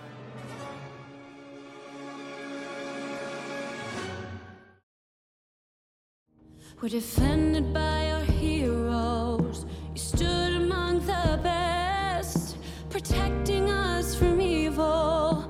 You rose above the rest. And though we could see through you, it seems we hardly knew you. We confess. Já que a gente falou da morte do Translúcido também, tem aquela cena épica que pra mim já abriu com chave de ouro a segunda temporada, que é do enterro dele lá do velório, né? Sim. Que é a, Star, a Starlight cantando a música. Cara, eu não me lembro qual era a música. Amazing Grace? É Alguma uma coisa como. música- Não, é uma música própria, né? Eles Ah, é uma música fizeram pra própria. ele mesmo. É, sim. Não é? É, não, mas eu não lembro a letra, mas é alguma coisa Ah, falando sim. de herói, assim, uma música É, tri é. emocionante. Cara, já te bate aquilo porque, tipo, a Starlight cantando, sabe? E o caixão vazio ali, porque. Caixão né? Ele era transparente. Cara, é muito bom. Aquilo ali tem tanta coisa errada num contexto tão certinho que é muito bom. E o Homelander faz também um mini discurso, né, com a mão no caixão vazio também, né, falando sobre a importância dele da- das pessoas su- darem suporte aos, aos heróis para eles lutarem contra o terrorismo. Tem um tem uma vibe assim, né, de fight back assim, né. E aí já corta pros, pros, pros boys, né, pros garotos na merda total, assim, né, os caras vivendo no escondidos total sem líder. Então, muito mal. A segunda temporada ela começa exatamente da onde terminou a primeira, né? Tipo, no mesmo dia, basicamente, assim, umas horas depois. A, a- a gente termina a primeira temporada descobrindo que a esposa do. a mulher, né, do, do Butcher tava viva, né? Que é a Carol. Que ela tem um filho, possivelmente do Homelander, né? Que a gente confirma depois já. Já que ele tinha, ti- né, a princípio, estuprado ela e tudo mais. E a gente já é introduzido esses novos personagens, né? A Carol, o filho do, o filho do Homelander. E depois a gente vem a ser introduzido também a Tempesta, né? Stormfront. É. Ele não é bem. A, a sequência não é bem direta de um dia para o outro, porque tem o período que o Butcher fica desaparecido. Né? E Mas ele os- fala que ele, que ele acordou três horas depois lá no.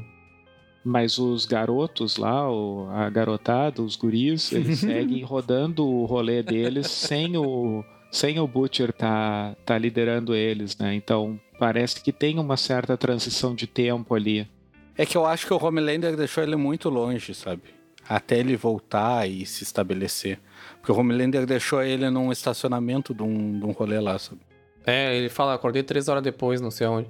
Mas acho que não, são, não é tanto tempo assim. Mas sim, é um, sei lá, um- alguns dias talvez. E aí mostra também outro ponto dessa base dele militar, né? Da, da, do, da onde vem o Butcher, né? Com as habilidades dele, porque ele encontra aquele ex-par- ex-parceiro dele, que eles têm uma conversa meio tipo, fizemos coisas juntos e parece coisas militares, assim, tipo Black Ops ou coisas assim, né?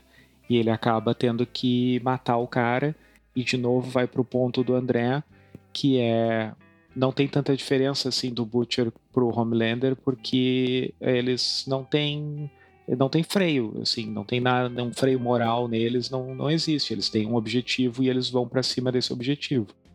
E aí mostra também uma nova um novo comportamento da Starlight né que a gente fica, termina a primeira temporada sem saber como é que ela como é que ficou a situação dela no grupo no Seven e ela começa a segunda temporada coladaça no Homelander e fazendo todas as vontades da, da Vault como a Vault sempre quis, usando a roupa que eles querem, se comportando como ela precisa. E ele que sabia que ela era traidora. O A-Train tava Isso. em coma nesse, nesse período. Ma- Mas ela, mas ela resolve se comportar de uma forma de ficar abaixo do radar total, né? Ela não, ela não tá mais daquele jeito do tipo peitando o que tá acontecendo, e sim do tipo eu vou ficar o mais quieta possível para tentar sobreviver. Exatamente. Mas a, elas, eles comentam que ela foi perdoada, né? Eles meio que sabem que ela estava envolvida lá na função do Rio e lá. Só que ela meio que foi perdoada. Acho que eles comentam com o Homelander até. É, porque eles estão enfraquecidos, né? Um, um dos Seven morreu, o outro tá em coma. Não dá para eles ficarem jogando todo mundo do, do ônibus andando assim, né? Sim. Então eu acho que também por, por mostrar uma força de, da organização voto, tipo, tá, beleza, a gente passa a mão por cima dela, assim como passou a mão por cima de 500 outras coisas que os outros já devem ter feito e mantém ela no grupo, mas dá uma enquadrada nela, tipo, cara, te alinha, senão tu vai sair fora. Mas nesse ponto eu acho que ela não. Ninguém sabia que ela estava envolvida. Porque tem até aquela história do A-Train lá que ele tá em coma e ela tá com medo que ele acorde e conte o que aconteceu, tá ligado? Sim. Essa parte do perdão dela é depois da cena da baleia lá. Isso, e ela fala com o A-Train e ela descobre que o A-Train nunca mostrou para eles as coisas que ele tinha sobre ela. Isso.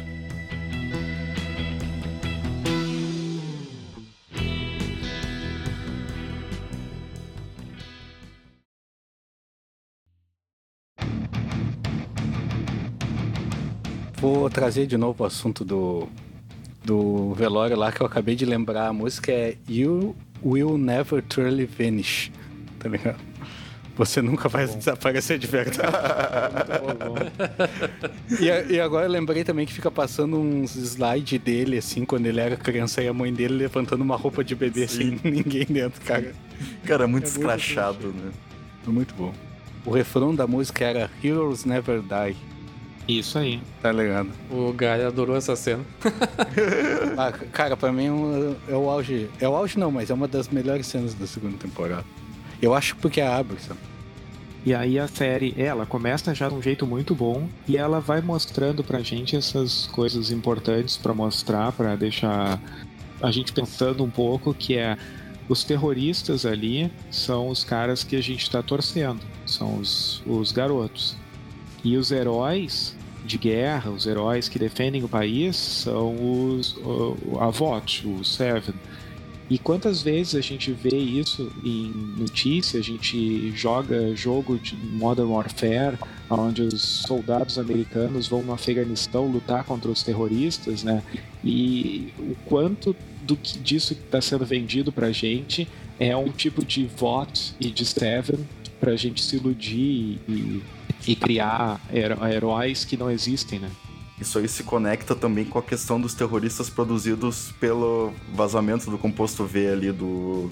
que o Homelander, né? Admite, acho que no final da primeira temporada. Que foi ele que meio que criou aqueles super terroristas que estavam surgindo lá no, no, no Oriente Médio e tal. E isso é outro paralelo com a realidade também, né, cara? Se a gente for ver a origem dessas guerras, muitos desses a questão da armamentista e da venda de armas, às vezes, por, por baixo dos panos para terroristas e tudo, para ter um inimigo, né? Tem que ter sempre um inimigo para ser competido. Isso daí é bem legal no quadrinho, porque a Vogue, ela vendia armas antes de vender supers, tá ligado? Um rolê assim. Ah, é Stark Enterprise. É, e tipo, o composto V foi criado na Alemanha pelo, por um cara nazista e o cara não queria dar pro, pros nazistas e aí vendeu pra. Foi pra Vogue, um bagulho assim. Tá? Mostra bem esse paralelo. Na série foi criado pelo voto na Alemanha nazista, né? Isso aí eles vão mudar. É. Ele criou a empresa, no caso. Né? Pegando esse gancho aí do nazismo, para mim um dos pontos altos da segunda temporada é justamente a introdução da Tempesta, né, da Stormfront que é essa nova super-heroína aí que entra no Seven, né? Pra substituir o Translúcido que, que morreu. E logo no começo, assim, a gente já vê que ela tem um comportamento bem diferente do restante, né?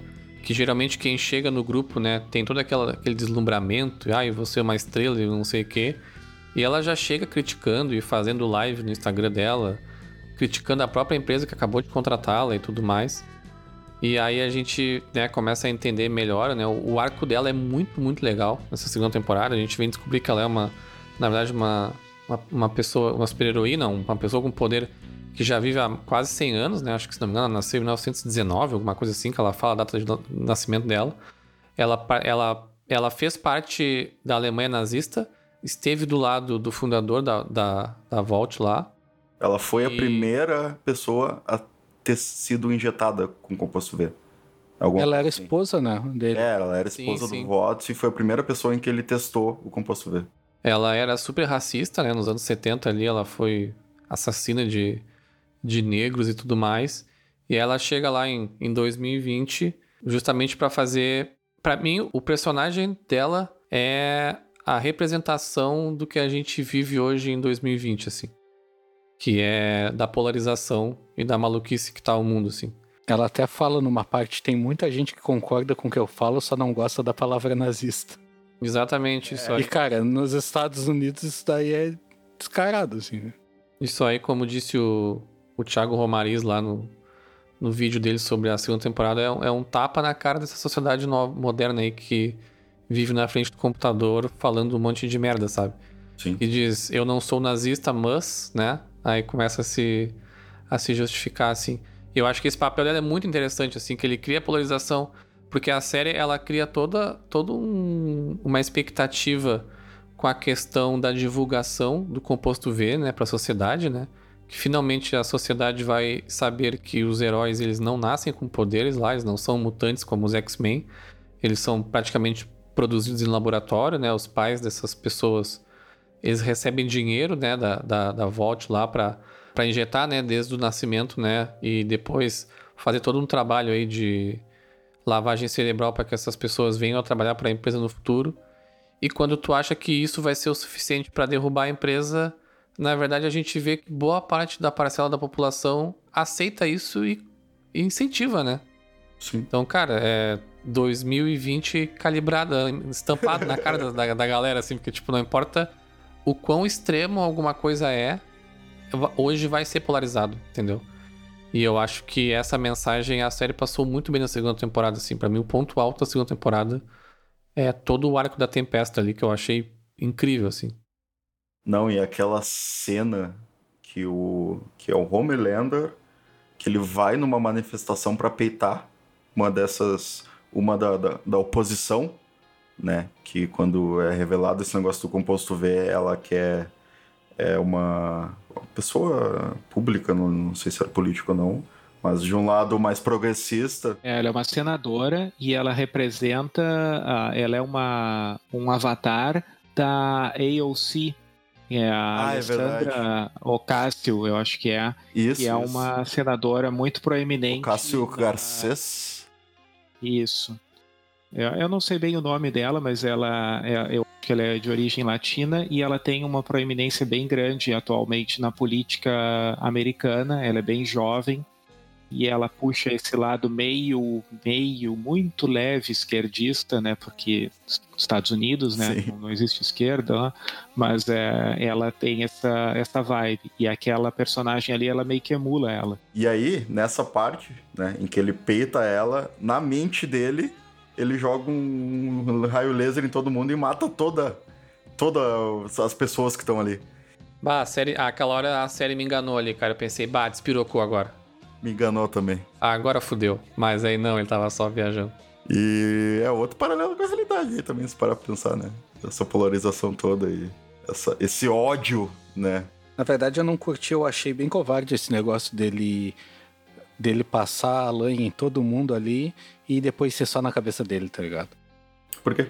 Eu porque sim, porque cara, ou não bota essa cena porque cara, é é muito pra te pegar, sabe? Tipo, ah, ele que nem pegou o ferro, sabe? Eu não gostei também porque não é, não é um elemento de roteiro que eles já haviam exercitado pra gente antes. Ah, a primeira vez verdade. que eles exercitam isso e ficou muito barato, como o Galho tá, tá É descrevendo. um muito pequeno bem, plot twist ali, mas mostra que, cara, eu acho que, que eles quiseram mostrar que, cara, a, a paciência dele tá, já foi pro saco, entendeu?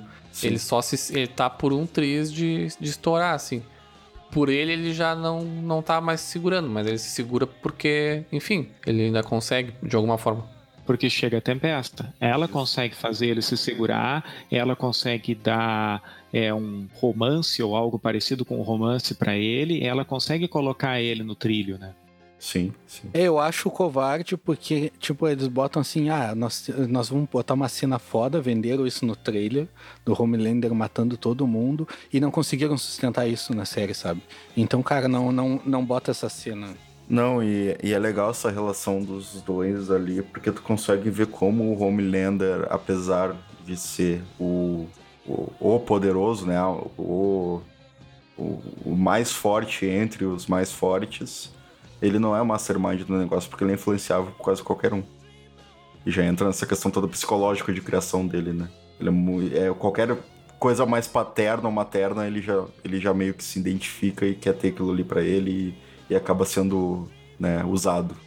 A própria relação com o filho dele, né? Ele é influenciado por qualquer um, na verdade, né? Que tem pessoas que não, não sabem influenciar ele. Porque até a Starlight influencia ele lá na cena do elevador quando ele quase mata ela, sabe? Ele inventa uma desculpa nada a ver, que qualquer pessoa vê que é mentira dela e ele acredita. Sim. Porque ele, ele é uma criança, na verdade, né? Ele é uma criança com poder, é. A relação que ele tenta ter com o filho dele mostra muito isso, assim, né? A gente descobre que a Carol lá, ela fez um acordo lá com a avó, pra, com a Vault pra, pra justamente se esconder dele, né? Ela vive isolada num esquema que ninguém sabia. Ela, ela, ela mesma não tem contato com o resto da, da, da das pessoas, assim. E quando ele descobre e tudo mais, ele, ele quer forçar um, uma amizade ali, um amor com o filho dele. O, o, núcleo o núcleo show de Truman ali da série. Né? É, é. Aquela vizinhança toda montada e... e ele quer forçar, sabe, uma família feliz assim. Porque, cara, na cabeça dele vai funcionar, entendeu? Ele vai dizer eu, eu te amo pro filho dele que ele acabou de conhecer. e o Guri vai responder de volta, sabe? E, cara, ele desemboca aquela cena que não é engraçado, não era pra, não era pra ser engraçado, mas não tem como não rir. Que é ele jogando o guri de cima, Cara, do, aquilo é demais. em cima da casa, o guri cai que nem um saco de batata no chão. e aí a gente descobre, obviamente, que o guri tem poderes, né? Ele é um mini Homelander. Eu acho que esse aí, essa vai ser a arma do, do, Eu acho que essa vai ser a arma dos The Boys, assim. Vai ser esse guri, assim. Não, mas o guri já foi lá pra. É, ele já foi engavetado. Já foi engavetado pela CIA.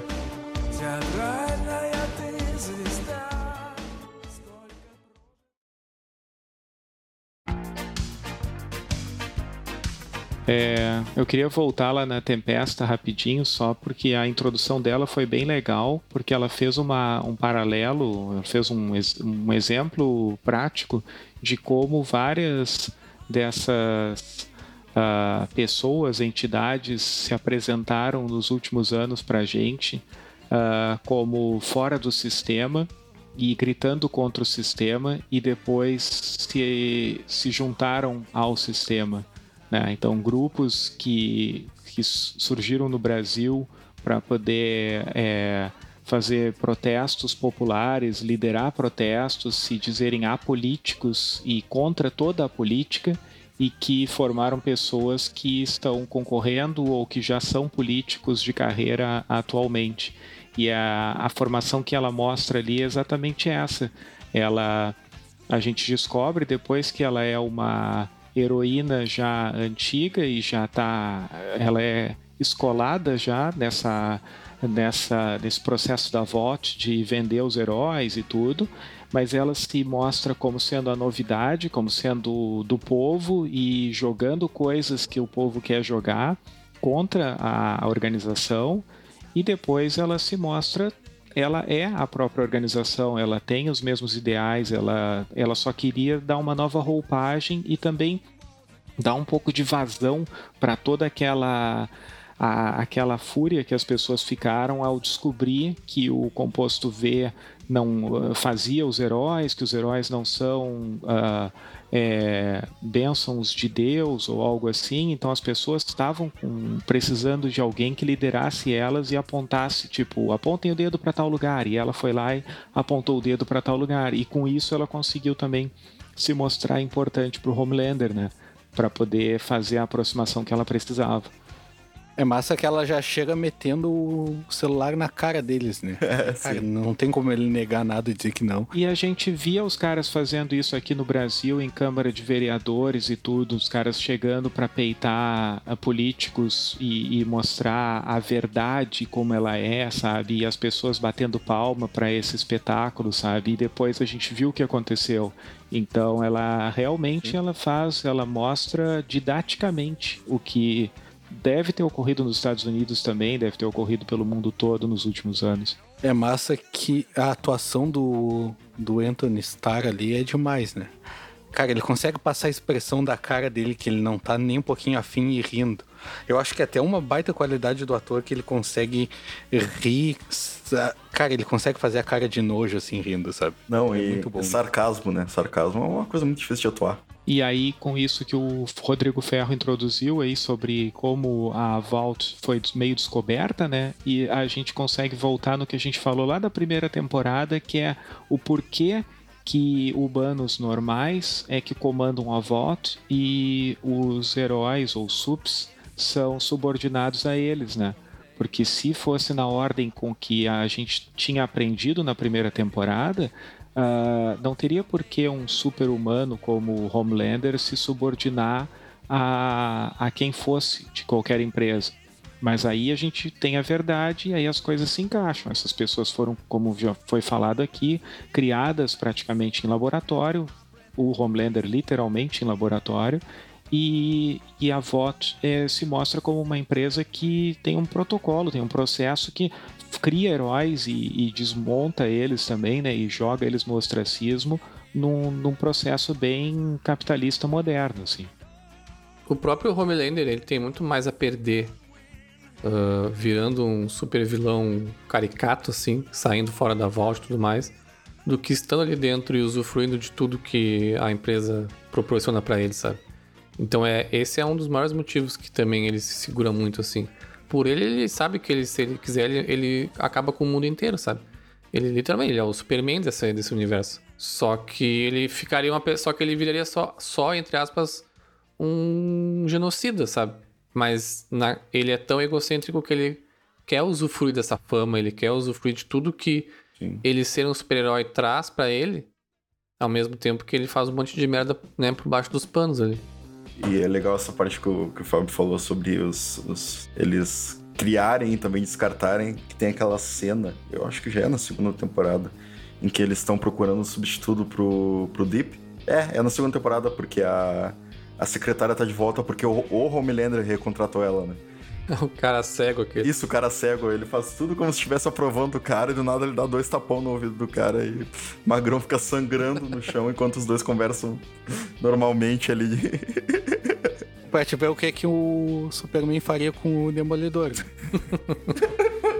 E ali já está restabelecida a relação do Homelander com aquela PR deles ali, que vira a comandante da, daquela parte da Vault, né? Eu não me lembro qual é o nome disso, mas ela substitui a Madeleine Steele. Madeline, ela era VP, ela era vice-president. Surprise. É abaixo do chefão lá. É, Que- é, abaixo do Edgar, o nosso vilão default agora, que é o Giancarlo Esposito. Isso, muito bom. Que é, o cara destrói qualquer papel de vilão, né? O cara é muito... Ele é foda. É sempre o mesmo vilão, mas. É, mas é... Mas é, é ele mesmo, sabe? É tipo, sei lá, o Anthony Hopkins. É. É. E é legal como o Homelander escolhe ela por ele saber que ele vai conseguir dominar ela. E dominar de um jeito que ele consegue expor esse lado totalmente cruel dele de bater no cara e deixar o cara sangrando ali no chão.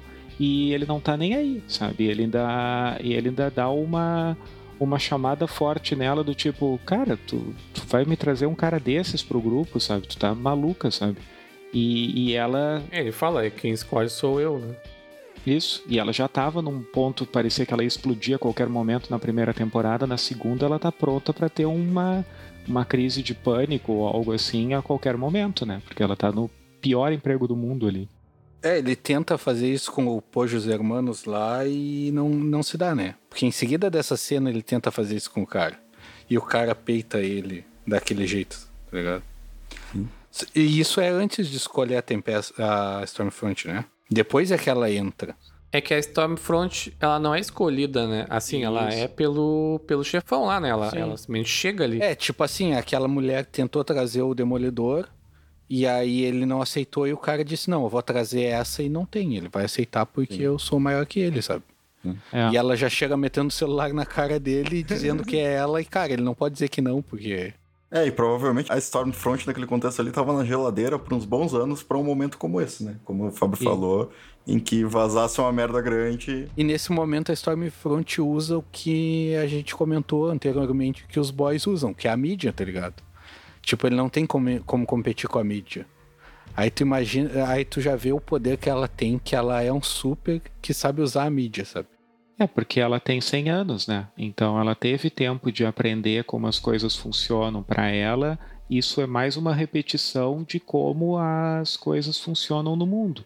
Diferente de para nós, que temos 20, 30, 40 anos só vividos, e diferente até para o Homelander, que além de todos os problemas dele, ele é um cara relativamente novo, então ela, ele não sabe tanto como usar essas coisas. A gente é introduzido nessa segunda temporada, né? Que pra mim é o ponto mais baixo, assim, da, da temporada, que é a igreja lá, né? A igreja do The Church of the Collective, né? A igreja do coletivo. Que é justamente a igreja, a seita, que vai tentar reformar, né? A imagem do The Deep para fazer com que ele volte, né? Uh, a entrar no The Seven ali. E eu achei que ficou bem, hum, bem ruim, assim, aquele arco ali. Acho que primeiro porque o The Deep é um personagem bosta pra caralho, assim. Eu, eu, acho que eles não conseguem escrever ele muito bem, assim, sabe? O ator não ajuda. Acho que, sei lá, o conjunto da obra ali não me convence, assim. A, aquela igreja e aquela seita ali até que a gente tava conversando, tipo, eu acho que ela tem muito potencial, assim, para ser. Eu não sei como isso é abordado nos quadrinhos, mas ali tem muito potencial, assim, para ser explorado, mas eles passaram muito por cima, assim, e aparentemente já acabaram com a, com a história no final ali. Talvez não, mas. Qual o objetivo deles? É só dinheiro? Por que eles trabalham com a Vault? Beleza? Eles reformulam para depois ganhar lucro em cima dos heróis. Mas é só isso? Tem mais coisas? E aí o chefão deles já morre no final ali? Tipo. Não sei, me pareceu meio, meio fraco essa parte assim. Eu achei fraco também, mas na parte de paralelos com a realidade, aquele primeiro arco ali em que o Gavião Arqueiro ali genérico é, é apresentado pro, pro, pro Deep e também aquela mulher, e a forma como eles introduzem a igreja para ele é tão real, cara. Porque daí eles trazem o herói que já foi reformado, que conseguiu se recuperar, que é o exemplo, né? Mostra que tu pode ser isso aqui também, ela já oferece livro, já faz e tal, aí já, já começa a envolver dinheiro depois. Cara, é, é tão realista aquilo ali, é tão pé no chão, sabe? Eu só acho que foi pouco explorado, assim. Acho que eles poderiam ter. Eu concordo contigo, Ferro, que é, não, é, não sei se foi pouco explorado, mas eu acho que se estendeu demais durante a, o seriado e gastou muito tempo de desenvolvimento da trama principal. Porque na primeira temporada a gente viu uma crítica forte que a gente já falou sobre esse essa competitividade no meio esportivo, por exemplo, e eles fizeram isso em poucos episódios ali, talvez em um ou dois, para poder mostrar aquela competição do A-Train com o outro cara e tudo que ele estava sofrendo para se manter sendo o cara mais rápido.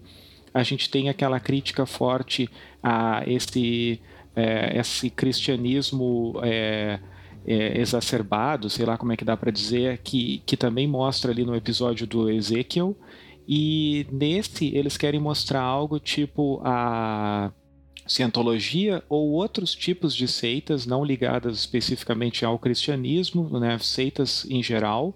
Eles querem fazer uma crítica ali claramente, só que eles estendem isso por tantos episódios que vai me criando uma sensação de que é algo maior, é algo que realmente vai trazer alguma coisa. E no final parece que se fecha nele mesmo. Então também é como foi para os esportes e como foi para a religião no primeiro, na primeira temporada, mas gastou muito tempo de tela e com personagens que eu não me importo nem um pouco, sabe? Eu por mim já tinha enfiado o C4 no rabo do Deep na primeira temporada e ele já tinha sido explodido também, sabe? É que sei lá, eu vejo o Deep como um personagem que ele é merda pra ser merda, tá ligado? Eu acho que a, a intenção é bem a gente é a gente ter esse sentimento que a gente tem por ele, sabe? De que ele é um lixo e que é um personagem merda e que ninguém se pode. E ele mostra o que ele, o que ele, que ele colheu, o que ele plantou, né? Como ele foi é, colocado em segundo plano ali, foi pra uma cidade pequena e só se fudeu e tudo, então, tipo. Desde o começo já tem aquela sátira com, a, com Aquaman, tá ligado? Que o Aquaman da Hanna-Barbera lá aqui.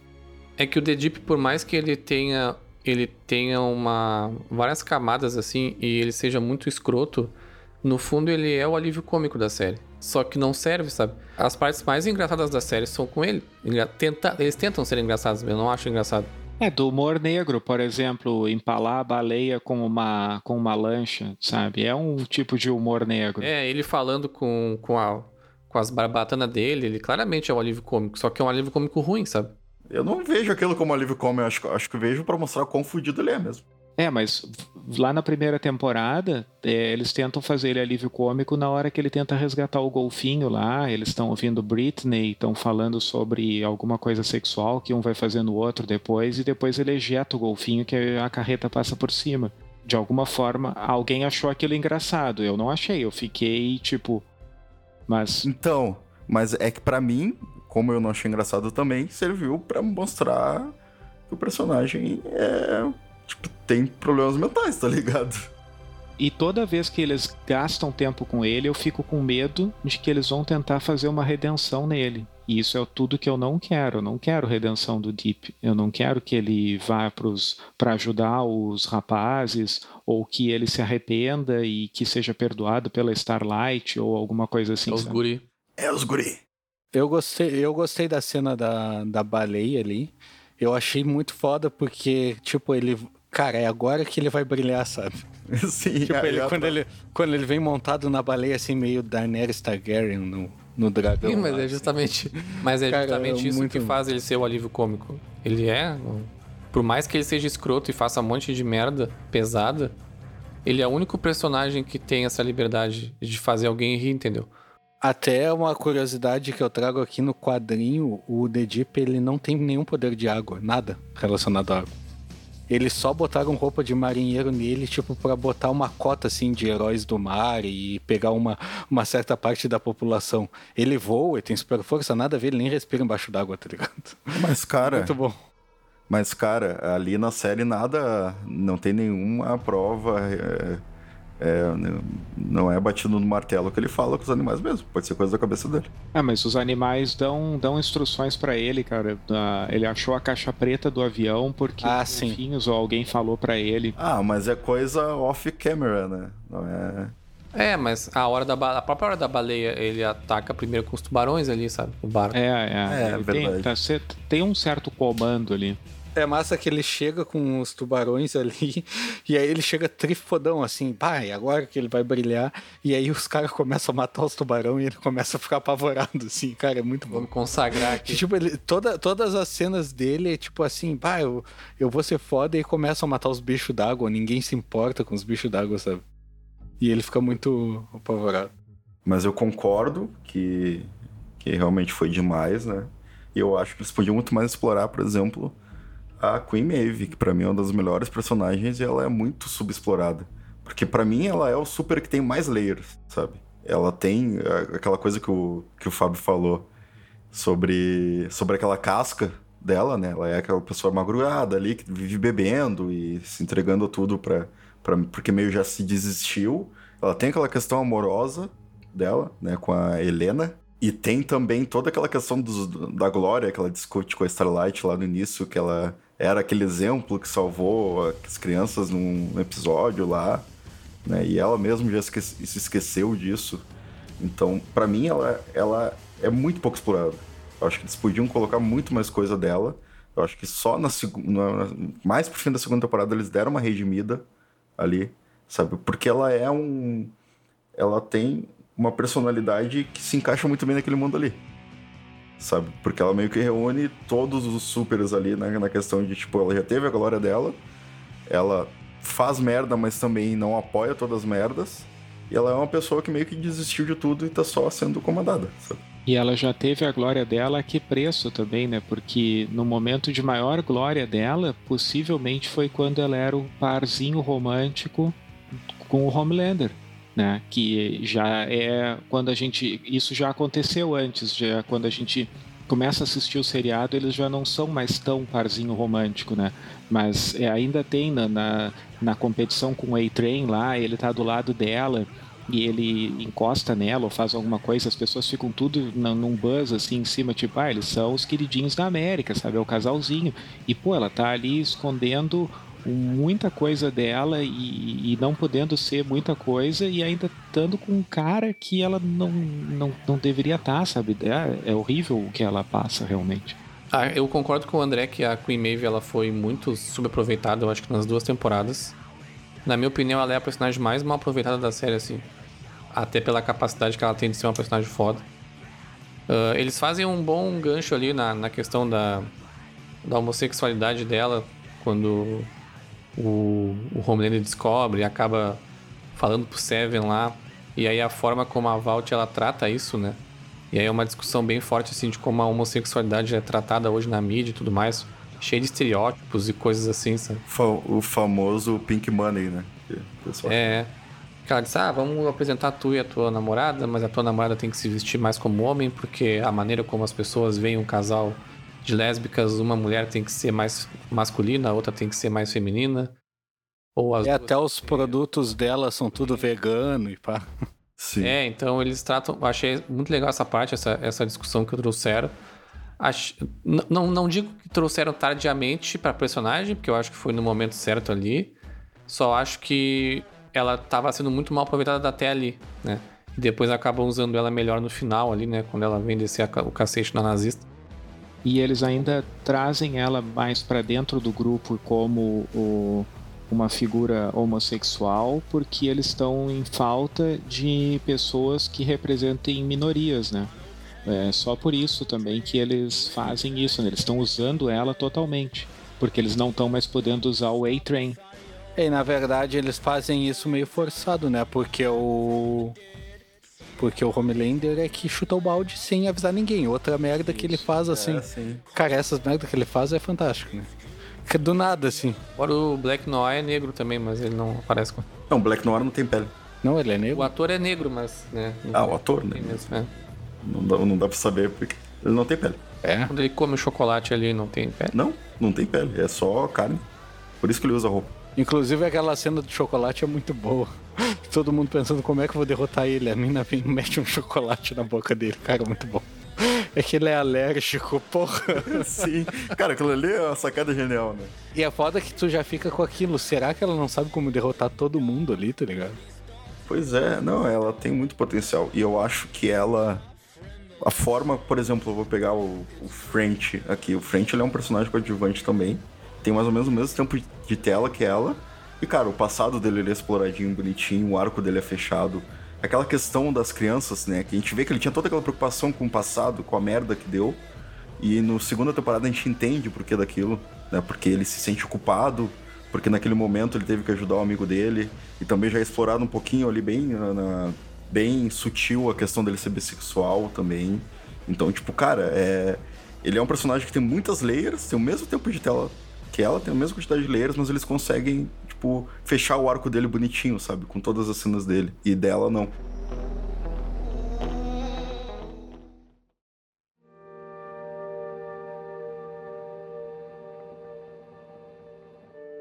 Uma coisa que eu não gostei muito, eu gosto muito do French na primeira temporada, mas uh, uma coisa que eu não gostei tanto dele na segunda temporada é como ele tá perdido, assim, né?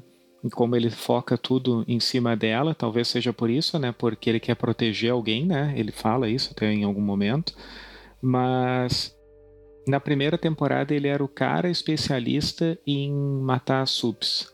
E aí na segunda temporada, mais de uma vez ele tenta montar, ele monta tipo uma bomba caseira ou algo assim no, no sanatório lá.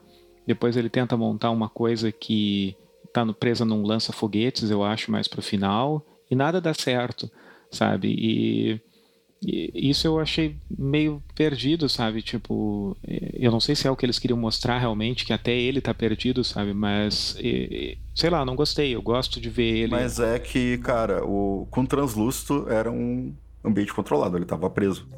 Com os isso. outros, eles não tinham controle. Eles não sabiam. A Stormfront, ele recém tava conhecendo ele. Ele tentou adivinhar, entendeu? E essa questão do dele tá perdido, eu achei que foi bem basado, cara. Porque, como tu falou, tem essa questão de superproteção dele de cima, por cima da Kimiko, por ele já ter perdido, né? Ele, ele cria essa afeição, né? Por ela e ele já perdeu, né? Aquela... Os, aquela questão com a Mallory, com os netos e tal, porque ele se sente culpado. Então ele tá, quer meio que, né, se... Se ele tá tentando se redimir por redimir. isso. Uhum. É. É, na verdade, o que ele cria ali não dá certo, mas também não dá errado, né? Porque o, o que ele fez em si não deu nada errado, só deu errado a situação mesmo. Sim. Na segunda, a mina explodiu o rolê todo lá, e na primeira apareceu o pirocão lá e enforcou o cara, né? É. Não falamos do pirocão, né, cara? Poxa.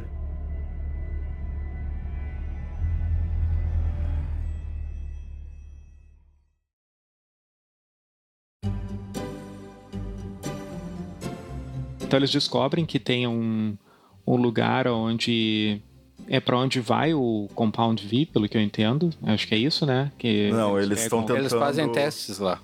Eles estão tentando estabilizar em pessoas adultas. Aí ele. É, mas eles não sabiam que esse lugar fazia isso, né? Eles foram seguindo um rastro de Compound Ah, V sim. que eles começaram a pegar lá com a Pop Claw e com o A-Train e eles foram seguindo e seguindo até eles pegando dicas até eles chegarem nesse lugar. E aí eles entram no lugar e lá dentro fazem esses com- começam a mostrar vários sups que não deram certo ou que estão sob controle por algum motivo, né? Assim como o próprio Sup que também dá dicas para para Starlight antes deles chegarem nesse lugar e é um cara que vende pedaços do corpo dele ou vende pessoas decepando ele, né, também, que é e, e que ele é usado pela VOT para poder fazer testes de produtos, esses produtos que nem a gente passa um creme na pele e diz testado ah, dermatologicamente. E aí o dermatologicamente era tipo, atira no olho dele, se o olho dele vazar e cair todo, vai nascer outro depois. Então, eles ficam usando ele, como eles estão usando também essas pessoas para esses experimentos dentro desse lugar terrível lá. O final da cena dele é muito boa, né? Porque o- aquela cena que ele tá. que o cara contratou ele pra decepar o braço. Aí o cara fica assim, oh, que foda e tal. Aí ele olha bem sério pra ele, agora tu quer cortar meu pinto?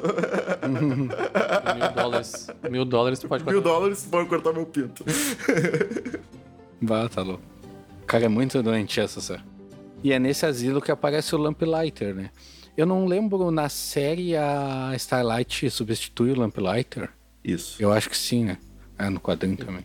Aí a gente Isso. conhece, né? Que é muito engraçado que eles pegaram o personagem do X-Men que faz o, o Homem de Gelo e botaram todos os poderes do, do rival dele no, no filme dos X-Men.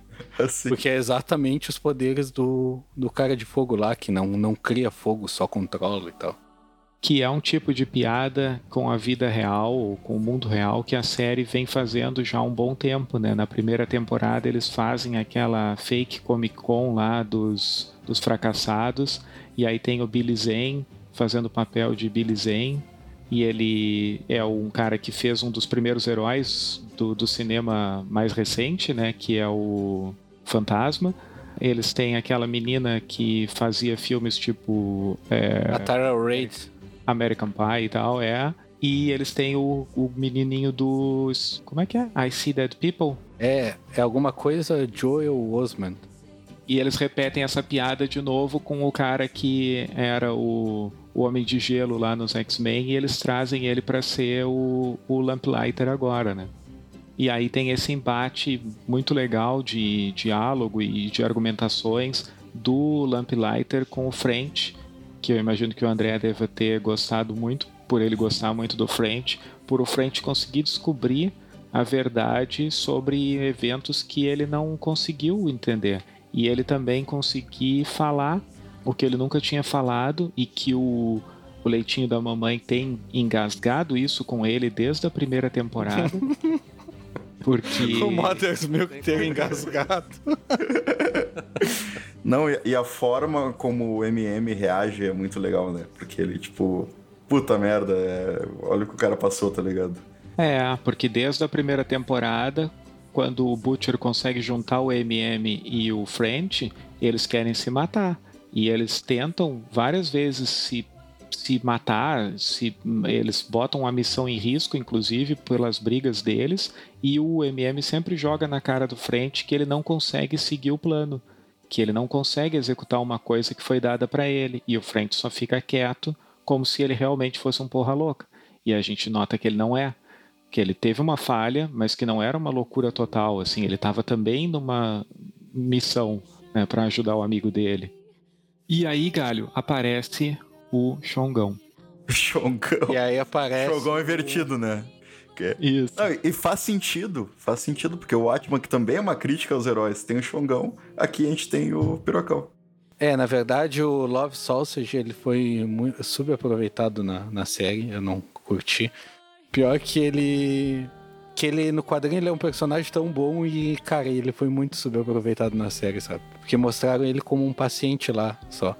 Ah, mas ele tem um poder melhor na série, né? É, na série ele tem um poder melhor, é. Tá muito focado na- no quadrinho, velho. Não, é que no, no quadrinho ele é um personagem bem. Ele é, ele é amigo do Hyug, ele vira amigo do Hyug, ele é tipo. Ele é. Quando os boys vão pra Rússia, ele é.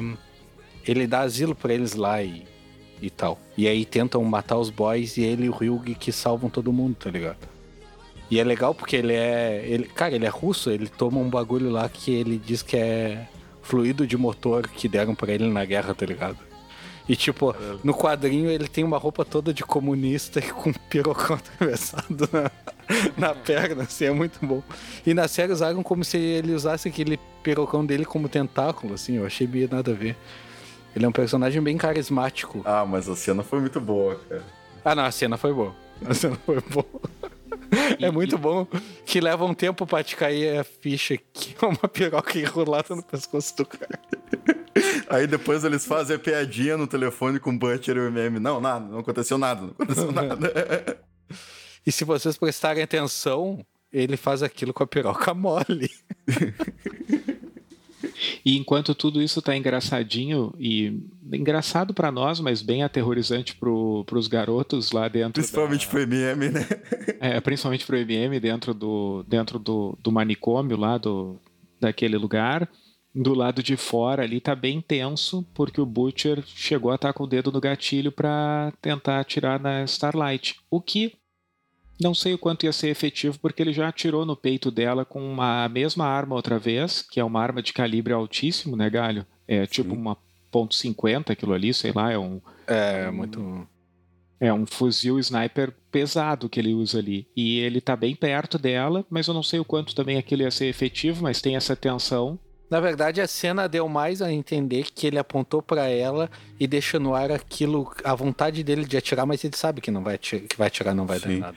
Abrindo um pequeno parênteses, eu achei um...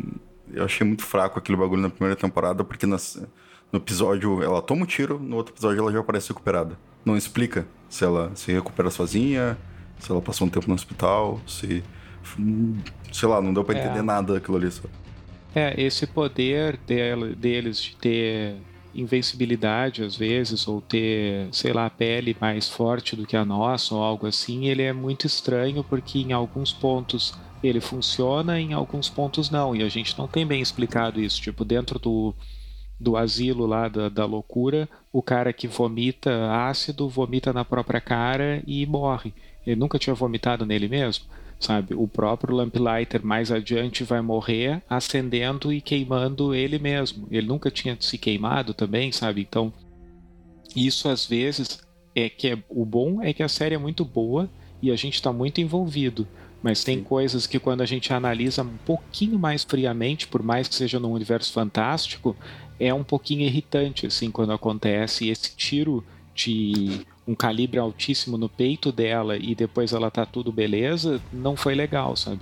Nessa mesma cena do Asilo Arkham, ela tenta usar o poder dela, ela não consegue porque não tem luz na volta.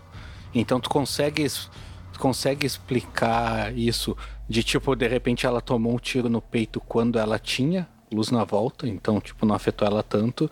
Daqui a pouco se ela tomar um tiro sem ela tá carregada entre aspas, low battery, ela ela morra, sabe? Ela é um, um iPhone, tem que estar sempre na, na, na tomada. Sim. E aí tem o Huey também se ferrando nessa parte lá, com um pedaço do carro entrando na pele dele. E ali eu achei que eles iam usar o Compound V para poder recuperar ele, sabe? Ali eu pensei, é agora que vai entrar o Compound V nessa temporada. E aí, Nesse felizmente, eu acho, não entrou, ele foi pro hospital e se recuperou. Aquela ceninha. Vocês gostaram daquela ceninha do, entre o Butcher e Starlight com ele no hospital? Aquele Eu diálogo. gostei da cena, eu gostei da cena do carro, que foi uma cena até meio spoilers sem spoilers de The Last of Us 2, que eles matam o cara sem querer o cara pega a arma e matam e tal. E aí quando eles vão entrar no carro para levar o Ryug, ela abre e tem uma cadeirinha de bebê dentro do carro, tá ligado? Ah, sim. Aquilo ali foi, foi bem pesado. E tem o olhar, né? Que aí o, Isso. o, o Butcher olha pra ela pelo espelho retrovisor com uma cara do tipo, eu sei o que, que tu tá sentindo. Eu já fiz Aham. isso que tu fez agora. E ela e ela, e ela diz, corta essa bobagem aí, não vem com essa piedade pra cima de mim que isso não vai funcionar. Essa parte eu achei bem legal, pra começar a criar um, um clima de união entre eles, pra eles conseguirem se enxergar mais como parecidos e não tão como diferentes como eles se enxergavam. É que na verdade a cena que eu falei é a conclusão disso aí, né? Quando eles começam Isso. a meio que fazer piadas juntos sobre o Huey. Então é como se eles já estivessem num clima mais light. E eu gostei daquilo ali. Porque realmente não fi- eu não achei forçado, porque teve toda essa questão que o Fábio falou do, do olhar no carro e de tudo. Então acho que aquilo ali meio que selou essa relação entre eles ali de amizade, né? Não amizade, mas de. É empatia. É. E ali mostra de uma vez que o Butcher realmente gosta do Huey, né? Que sempre fica aquela ambiguidade, se é que ele gosta, se é que ele não gosta. A, a Starlight a gente sabe que gosta, claro. Desde o começo eles tiveram uma boa relação. Mas ali mostra realmente que ele, que ele gosta muito e se preocupa com ele, sabe? E mostra a importância do Huey pro grupo, né? Porque ele é que tá soldando a Starlight e o Butcher como duas pessoas que vão confiar uma na outra, porque as duas amam o Huey de alguma forma.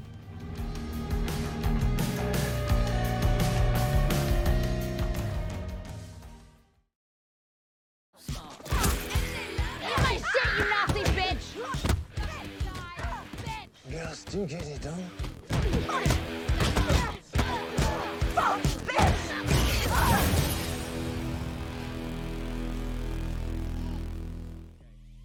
Cara, e, e sobre o Dawn of the Seven, vocês vão ver no cinema ou vão ver no, na Netflix quando sair? ou na Amazon Prime? Será, será que vai ter um Snyder Cut? Eu quero o Snyder Cut. Homelander Cut, né? Até fazendo uma referência ao que o. que é o que o Fábio falou lá no começo que a gente tava falando da primeira temporada. Que essa série, ela. Ela bebe muito, né? Desse universo de filmes de super-heróis que a gente tem hoje, né? É uma série que. A, o, o é de 2006, então né, tipo, é pré-MCU nos cinemas, né? E é uma série que se tivesse saído há 10 anos atrás, com certeza não, não, não seria feito da mesma maneira, assim. E é engraçado porque é, tudo é muito MCU, né? Eles têm o. Como é que é o. É Vaultverse, né? É uma coisa assim, né? Que é, o, Isso. que é o MCU deles lá, que é todos os filmes, todos. Ah, até o filho do. Renato já fez um filme. Já fez filme, não sei o que, já fez uns sete filmes, sei lá, já fez filme pra caralho, assim, tipo. Ele é um puta de um vilão do caralho, louco foi um atorzinho de filme de super-herói, sabe? é muito bizarro o, o quanto essa, esses super-heróis se submetem, assim, sabe? Pela fome, pela parada, assim. Até eles usam o próprio filme pra falar que o A-Train vai sair, sabe? Tipo, É tudo muito armado, Sim. assim. Tipo, é muito louco. Ele fala, não, mas não, não te preocupa, tu, tu vai sair do Seven, mas tu ainda tem o teu contrato com a Nike, sei lá, teus tênis, não sei o que, tipo, tu vai num monte de programa pra, pra falar sobre a tua passagem. Tem todo um planejamento de carreira, assim, cara, é muito engraçado essas partes, assim, é muito inteligente. É até foda a parte que ele chega com o Homelander, dá um baita de um discurso, e aí quando o Homelander vira o dublê do Homelander, tá ligado? Sim. é, na verdade, ali tu vê tudo, as cenas da, da Stormfront também, que ela quer mudar o roteiro, tá ligado? E ela muda o roteiro. O A-Train também quer, mas o A-Train não leva. Só que ele já não tem mais poder nenhum. E aí também tem o ponto que o durante essas filmagens é que tá rolando lá o amorzinho entre a Stormfront e o Homelander. Ele resolve ficar todo carinhoso, todo feliz, comprar até um buquê de flores pra ela. Cara, da onde veio isso, né? A cabeça do Homelander é muito louca. e aí ela vai fazer uma missão dessas que está relacionada com esse asilo que a gente falou há pouco, né? Que ela dá aqueles voo louco dela e chega lá para poder tocar o terror e depois ela volta. Só que ela se atrasa muito, o, o Homelander no modo total inseguro dele fica loucaço e toca fogo em todo o, o, trailer dele, né? No set de filmagem, o trailer, quando ela volta, o troço tá, pegou fogo, já tá só em cinzas ali. E a gente acaba nem vendo, mas a gente nota isso, né? Do Homelander descontrolado e ela controlando ele, na verdade, né? É aí que ela revela pra ele, né, o passado dela. E isso é muito importante. Esse ponto é um dos mais importantes da temporada. Sim, que ela revela que ela é uma nazista. E o importante é que ela não trouxe pra ele do tipo, ah, eles querem acabar conosco, os heróis ou os supers. Não, ela querem, eles querem acabar conosco a raça branca. Então ela já mostra pra ele, que, tipo, ali não tem meio termo, assim, o seriado não foi covarde em dizer que ela era uma nazista, mas agora tá defendendo os subs. Ela tá defendendo raça ariana, aquela loucura Sim. toda de nazista, realmente. Ela fala do genocídio branco, né? Isso. Ah, ela fala pra criança. Nossa, O cara. filho do Homelander, é. É tão, tão paralelo com a realidade, né? Porque. Pra mim, a, Tem- a Tempesta é a personagem da segunda temporada, assim. Eu acho que o roteiro só anda por causa dela, assim. Ela... É, e é legal que ela é original, entre aspas, da série, né? Porque no quadrinho o Stormfront é um cara, tá ligado? Ele é nazista e tudo descarado, assim. Então, tipo, todo o arco dela foi, foi feito pra série mesmo. assim.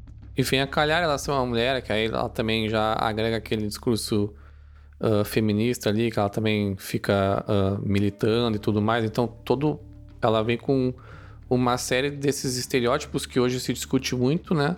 E é jogado na cara de todo mundo, assim, pra mostrar a hipocrisia, né, da, da humanidade, assim.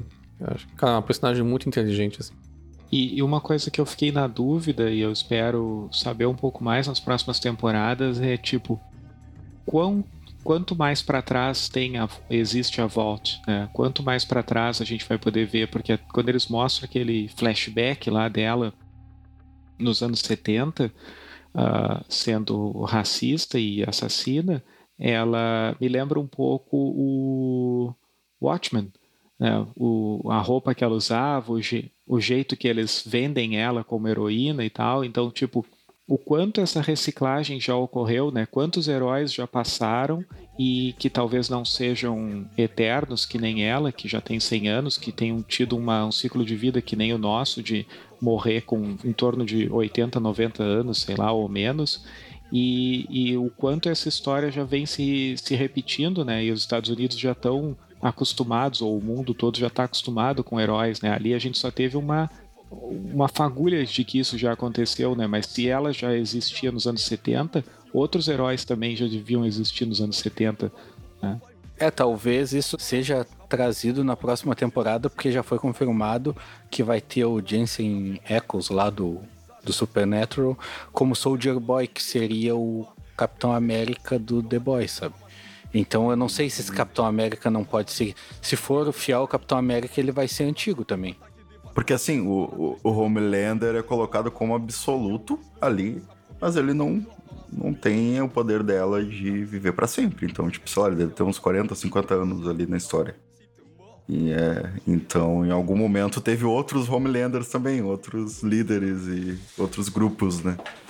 Eu assistiria um spin-off do The Boys só com, esses, com essa parte da, da parte nazista lá, da criação da voz e tudo mais.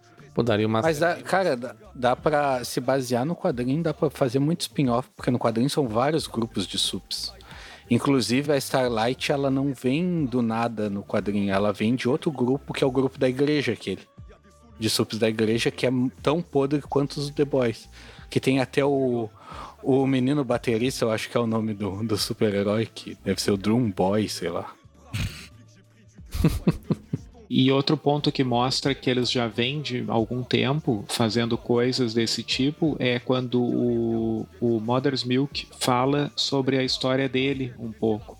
Né, sobre como o pai dele morreu tentando defender pessoas também né, que tinham sido atingidas pelos SUPs e que isso é se é o pai dele então é uma geração pelo menos para trás né Na própria série não fica claro há quanto tempo tem, porque ninguém não deixa explícito como que surgiram, quem foi o primeiro, sabe? Só eles existem, só isso. Sim, é, a única coisa que deixa claro é que o primeiro é Stormfront. Porque ela era a esposa do Vought e ela foi a primeira cobaia, né, do composto. Tá, não, mas eu digo assim, pra população geral não fica claro quem, Ah, quem foi o primeiro. Ah, ainda não, é. Mas que começou lá na- durante o nazismo, Segunda Guerra, e com ela, sim. Isso está estabelecido. Mas como empresa e como corporação, não. No fim, sabe? No fim sabe. Porque ele, ah, eles vazam. Eles vazam os dados dela sendo nazista, lembra? É, que não é tão relevante, né? Porque a gente tem várias coisas, tipo a, a corrida espacial, os primeiros foguetes da NASA e tudo, baseado em tecnologia de alemão, alemães que, que eram nazistas e que foram para os Estados Unidos e viraram meio que heróis da, de algumas coisas da tecnologia americana ou foram para a União Soviética, depois Rússia, para também levar a tecnologia para lá. Então, mostrar isso para o povo choca, mas desde que eles mantenham ela segura, guardadinha, também já passou e que bom que tem composto V e pronto. É, ia ser muito louco se ela voltasse na próxima temporada como Darth Vader pro Seven. Eu ia fazer essa. e, e, e virasse heroína, tá ligado? Cara, ia ser muito louco. Eu, eu ia fazer essa, porque cortaram exatamente as, as pernas e os braços. Só faltou o. Só faltou que o Maeve dizer ali pra ela: It's over, Anakin. I'm in the higher ground. Eu tenho uma outra ideia para ela voltar, que é tipo no Wolfenstein, ela voltar como um Hitler mecha, com pernas mecânicas e braços mecânicos, e ela vai ser o estereótipo do nazista porque ela vai ter até um tapa-olho. Non, c'est pas ton gang de putes. Maintenant qu'ils ont sucé tout le monde, ils vont se laisser prendre de huc. Y'a que des louveteaux dans le seau. Hache dans le jean, pas de balle dans le. You are a special kind of poison flower, huh? Going against your own people? You mean fucking white people? Starlight. Superheroes. Don't be racist.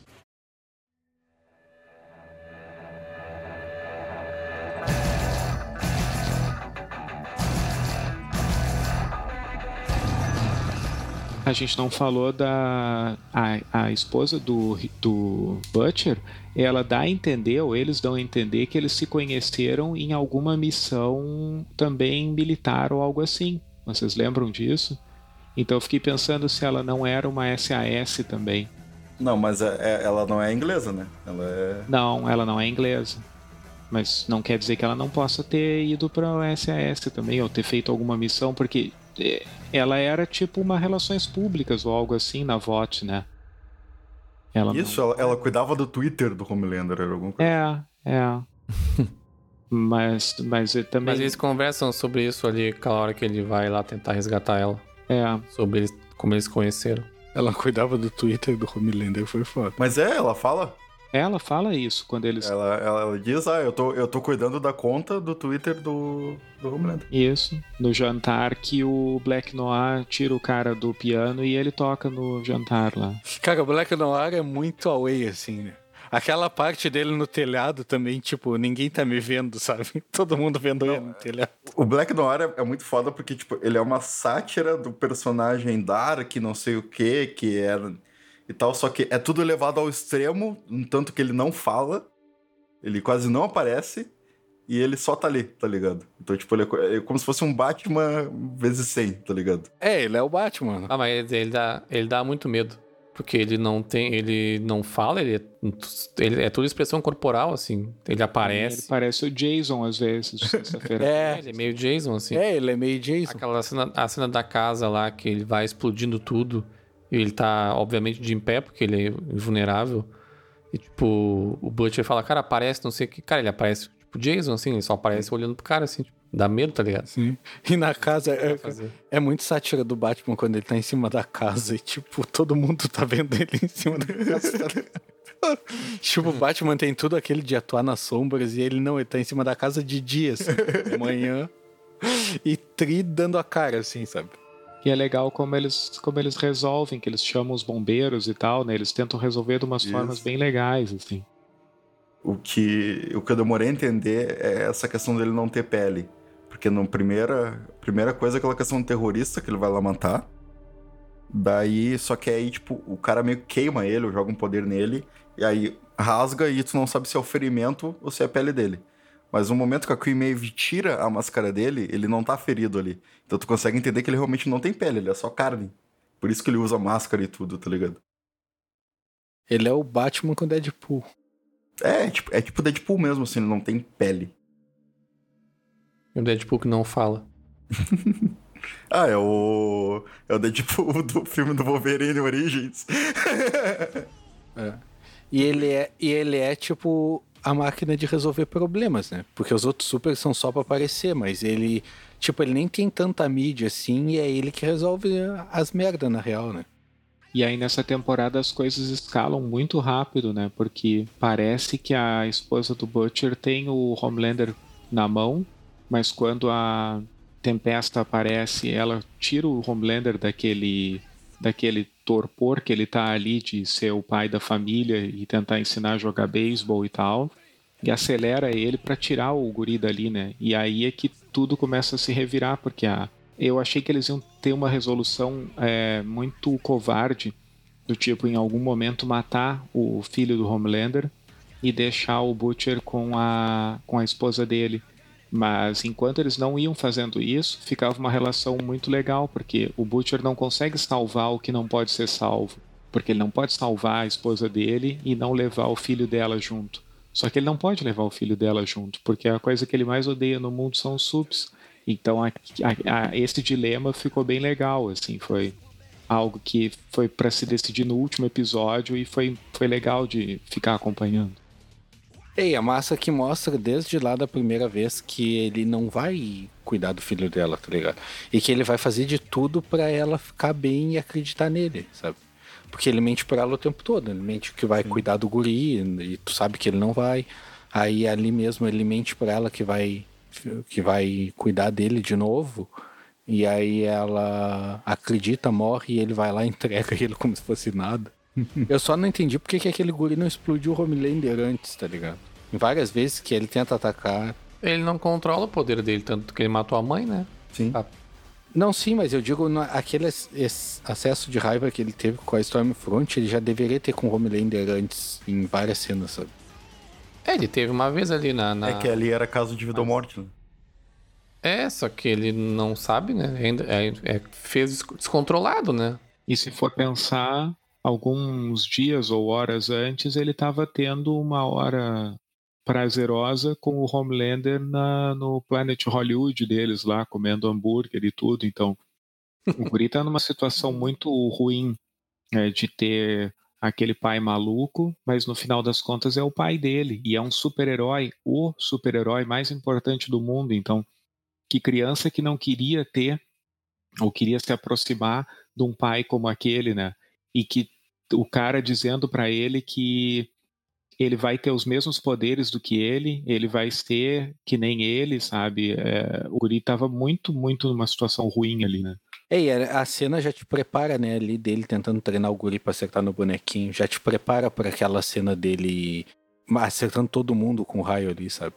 Aquela cena do Play Center lá ia ser engraçado se o Guri fatiasse todo mundo que nem o Homelander fez na, na mente dele, tá ligado?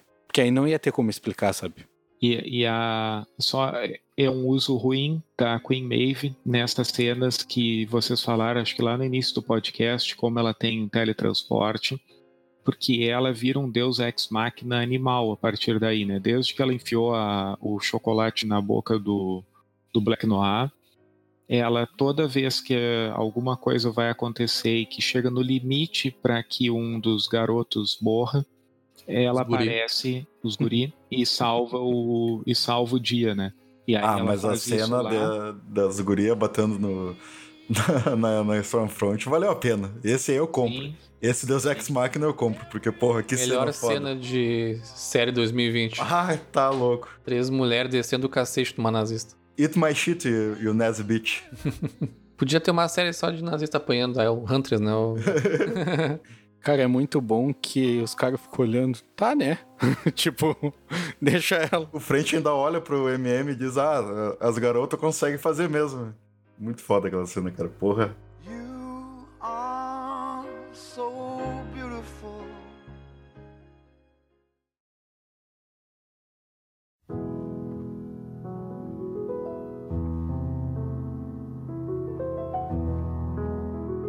E o que, que vocês acharam da, da explicação para as cabeças explodindo durante toda a temporada?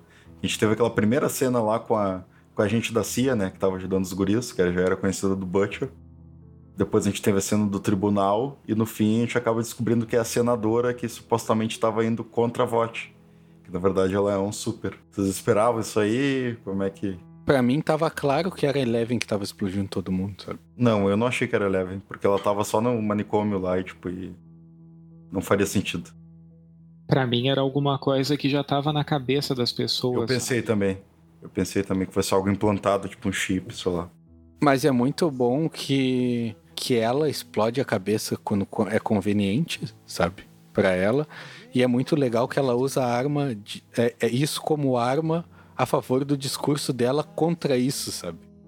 Que é o que acontece na vida real, né? A gente tá cansado de saber que os políticos usam como arma o que eles que eles são contra é o que eles fazem. É legal que eles mostram ali pela primeira vez o outro lado fazendo isso, né? Que é tipo. O outro lado é midiático e político, não o outro lado né, de, de todo mundo, porque a gente já tem os dois lados com os guris ali e, o, e os supes, né? E a VOT, mas da forma midiática a gente tinha os dois lados, mas não tinha nenhum podre de um ainda, sabe? Eu não consigo conceber que tenha nenhum herói que não seja, nenhum sup que não seja da VOT. Porque se a VOT tinha controle de onde ela distribuía o Compound V e ela não é um terrorista, então ela tá, sei lá, rastreada pela VOT.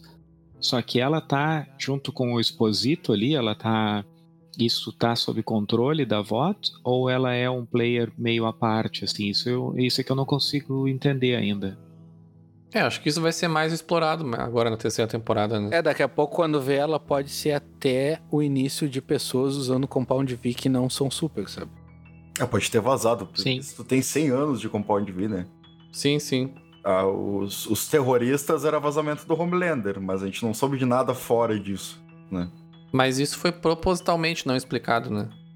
Que é o, é o gancho pra É, o cliffhanger, né? Cliffhanger. É, é o cliffhanger. E aí tu vê que como aquela cena do Homelander rasgando todo mundo ao meio, ela é uma cena que ela tá muito com muita coisa escondida, né? Porque a gente tá com medo pela senadora que tá ali tentando fazer um levante popular e tentando abrir os olhos das pessoas em relação a votos. E a senadora, na verdade, é a explodidora de cabeças.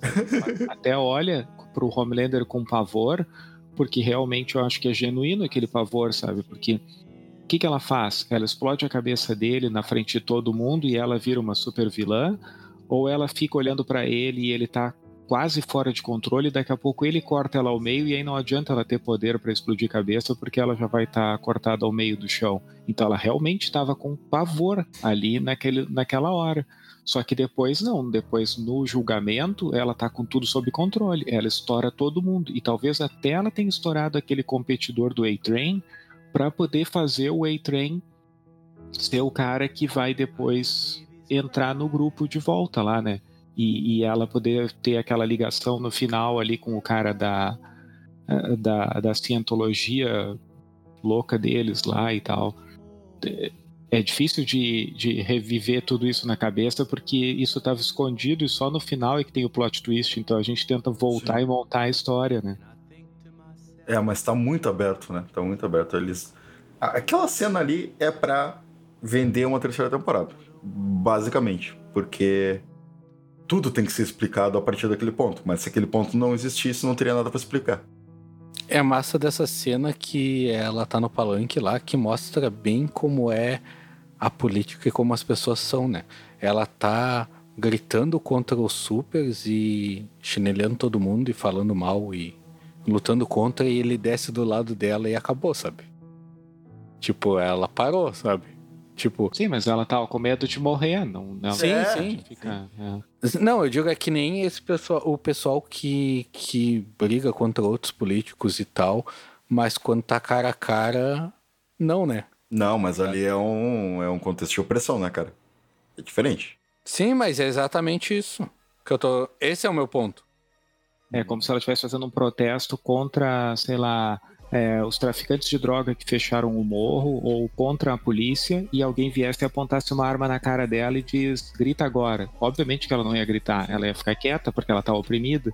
E, e até essa, isso que tu falou, Galho, realmente faz com que a aparição dela nessa temporada não seja tão diferente da aparição da Tempesta.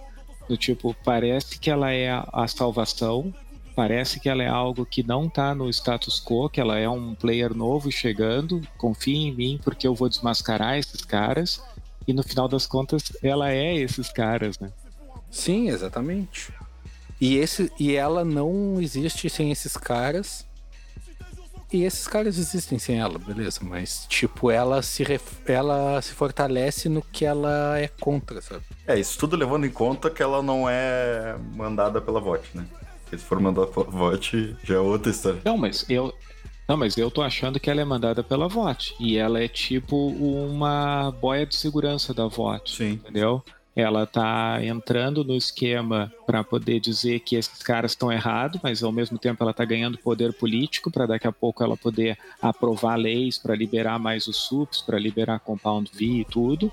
E quando a coisa desandou realmente, ela teve que usar o poder dela e explodir a cabeça de todo mundo no julgamento, que foi sensacional porque a gente ficava olhando a cara das pessoas, cada um que filmava, tu ficava pensando, tá, esse aí vai estar tá com uma cara de controlado. Cara. E todo mundo tava assustado. Todo mundo.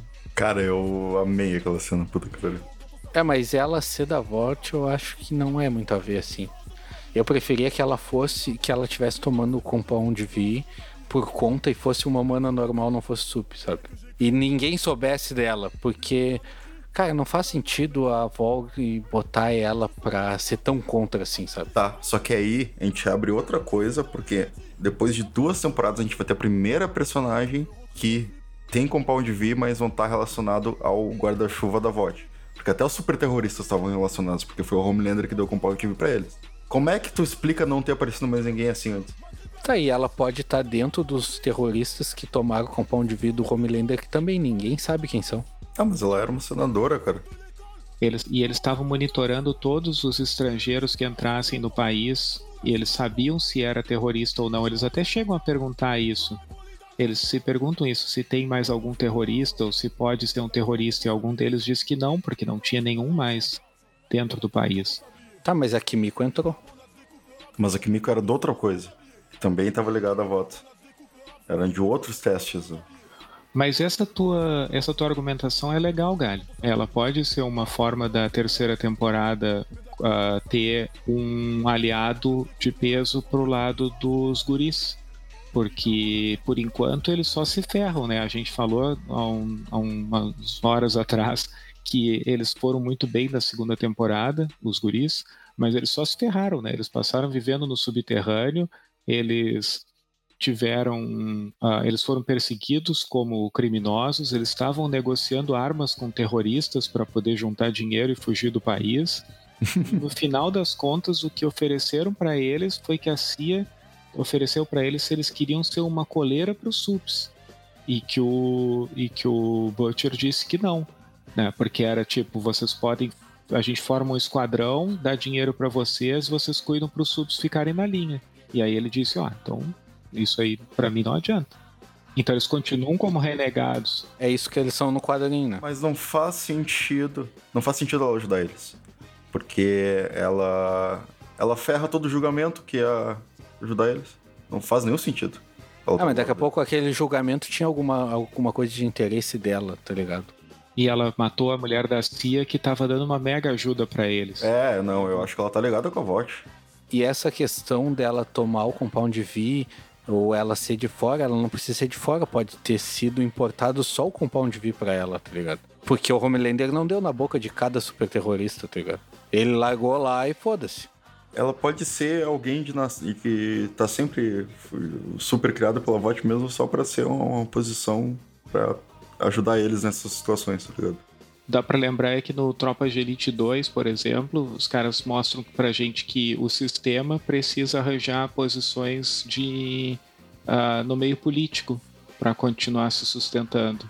Então a VOT, por mais que tenha poder político, né, como lobista, né, fazendo lobby como, como a indústria de venda de armas já faz e tal, talvez agora eles achem que o ideal seria escalar mais e ter senadores ou daqui a pouco ter até um presidente que sejam SUP e que consiga uh, fazer uh, o que eles precisam, sabe? Então eu acredito que realmente ela é mais uma arma da VOT, mais um um meio da gente achar que as coisas vão ir para um lado melhor e elas vão piorar. É, ela vem meio para trazer esperança pro telespectador de ser contra o super. Exato. Eu acho que ela vai ser um ponto focal da terceira temporada, sim. Vai ser bem. É, eu acho que sim. É, ainda mais. É, é, é, é que se eles já botaram o Huey junto com ela, então vai ser, tá ligado? Porque vai ter todo aquele trabalho dele ali no, no gabinete dela. Na verdade, o fim da segunda temporada fecha o arco que começou na primeira lá, né? Sim. Eles venceram a batalha, não a guerra, né? E aí cada um meio que voltou, entre, entre muitas aspas, né? A sua vida normal. Ficou estabelecido que a Starlight e a Queen Maeve voltaram pro Seven, desta vez quase como uh, agentes infiltrados, assim, né? Porque as duas agora são realmente. Bom, a Starlight já era, né? Mas a Queen Maeve mais do que nunca agora contra, né? E aí fica uma coisa muito interessante, um detalhe muito interessante que aquela última cena da Starlight lá participando, acho que de um programa, alguma coisa junto com a com a Queen Maeve, ela já tá com uma roupa não sexy, né? Ela voltou a usar a roupa dela. Ah, voltou a usar a roupa dela, exatamente. É um detalhe importante. É um detalhe bem legal. Isso.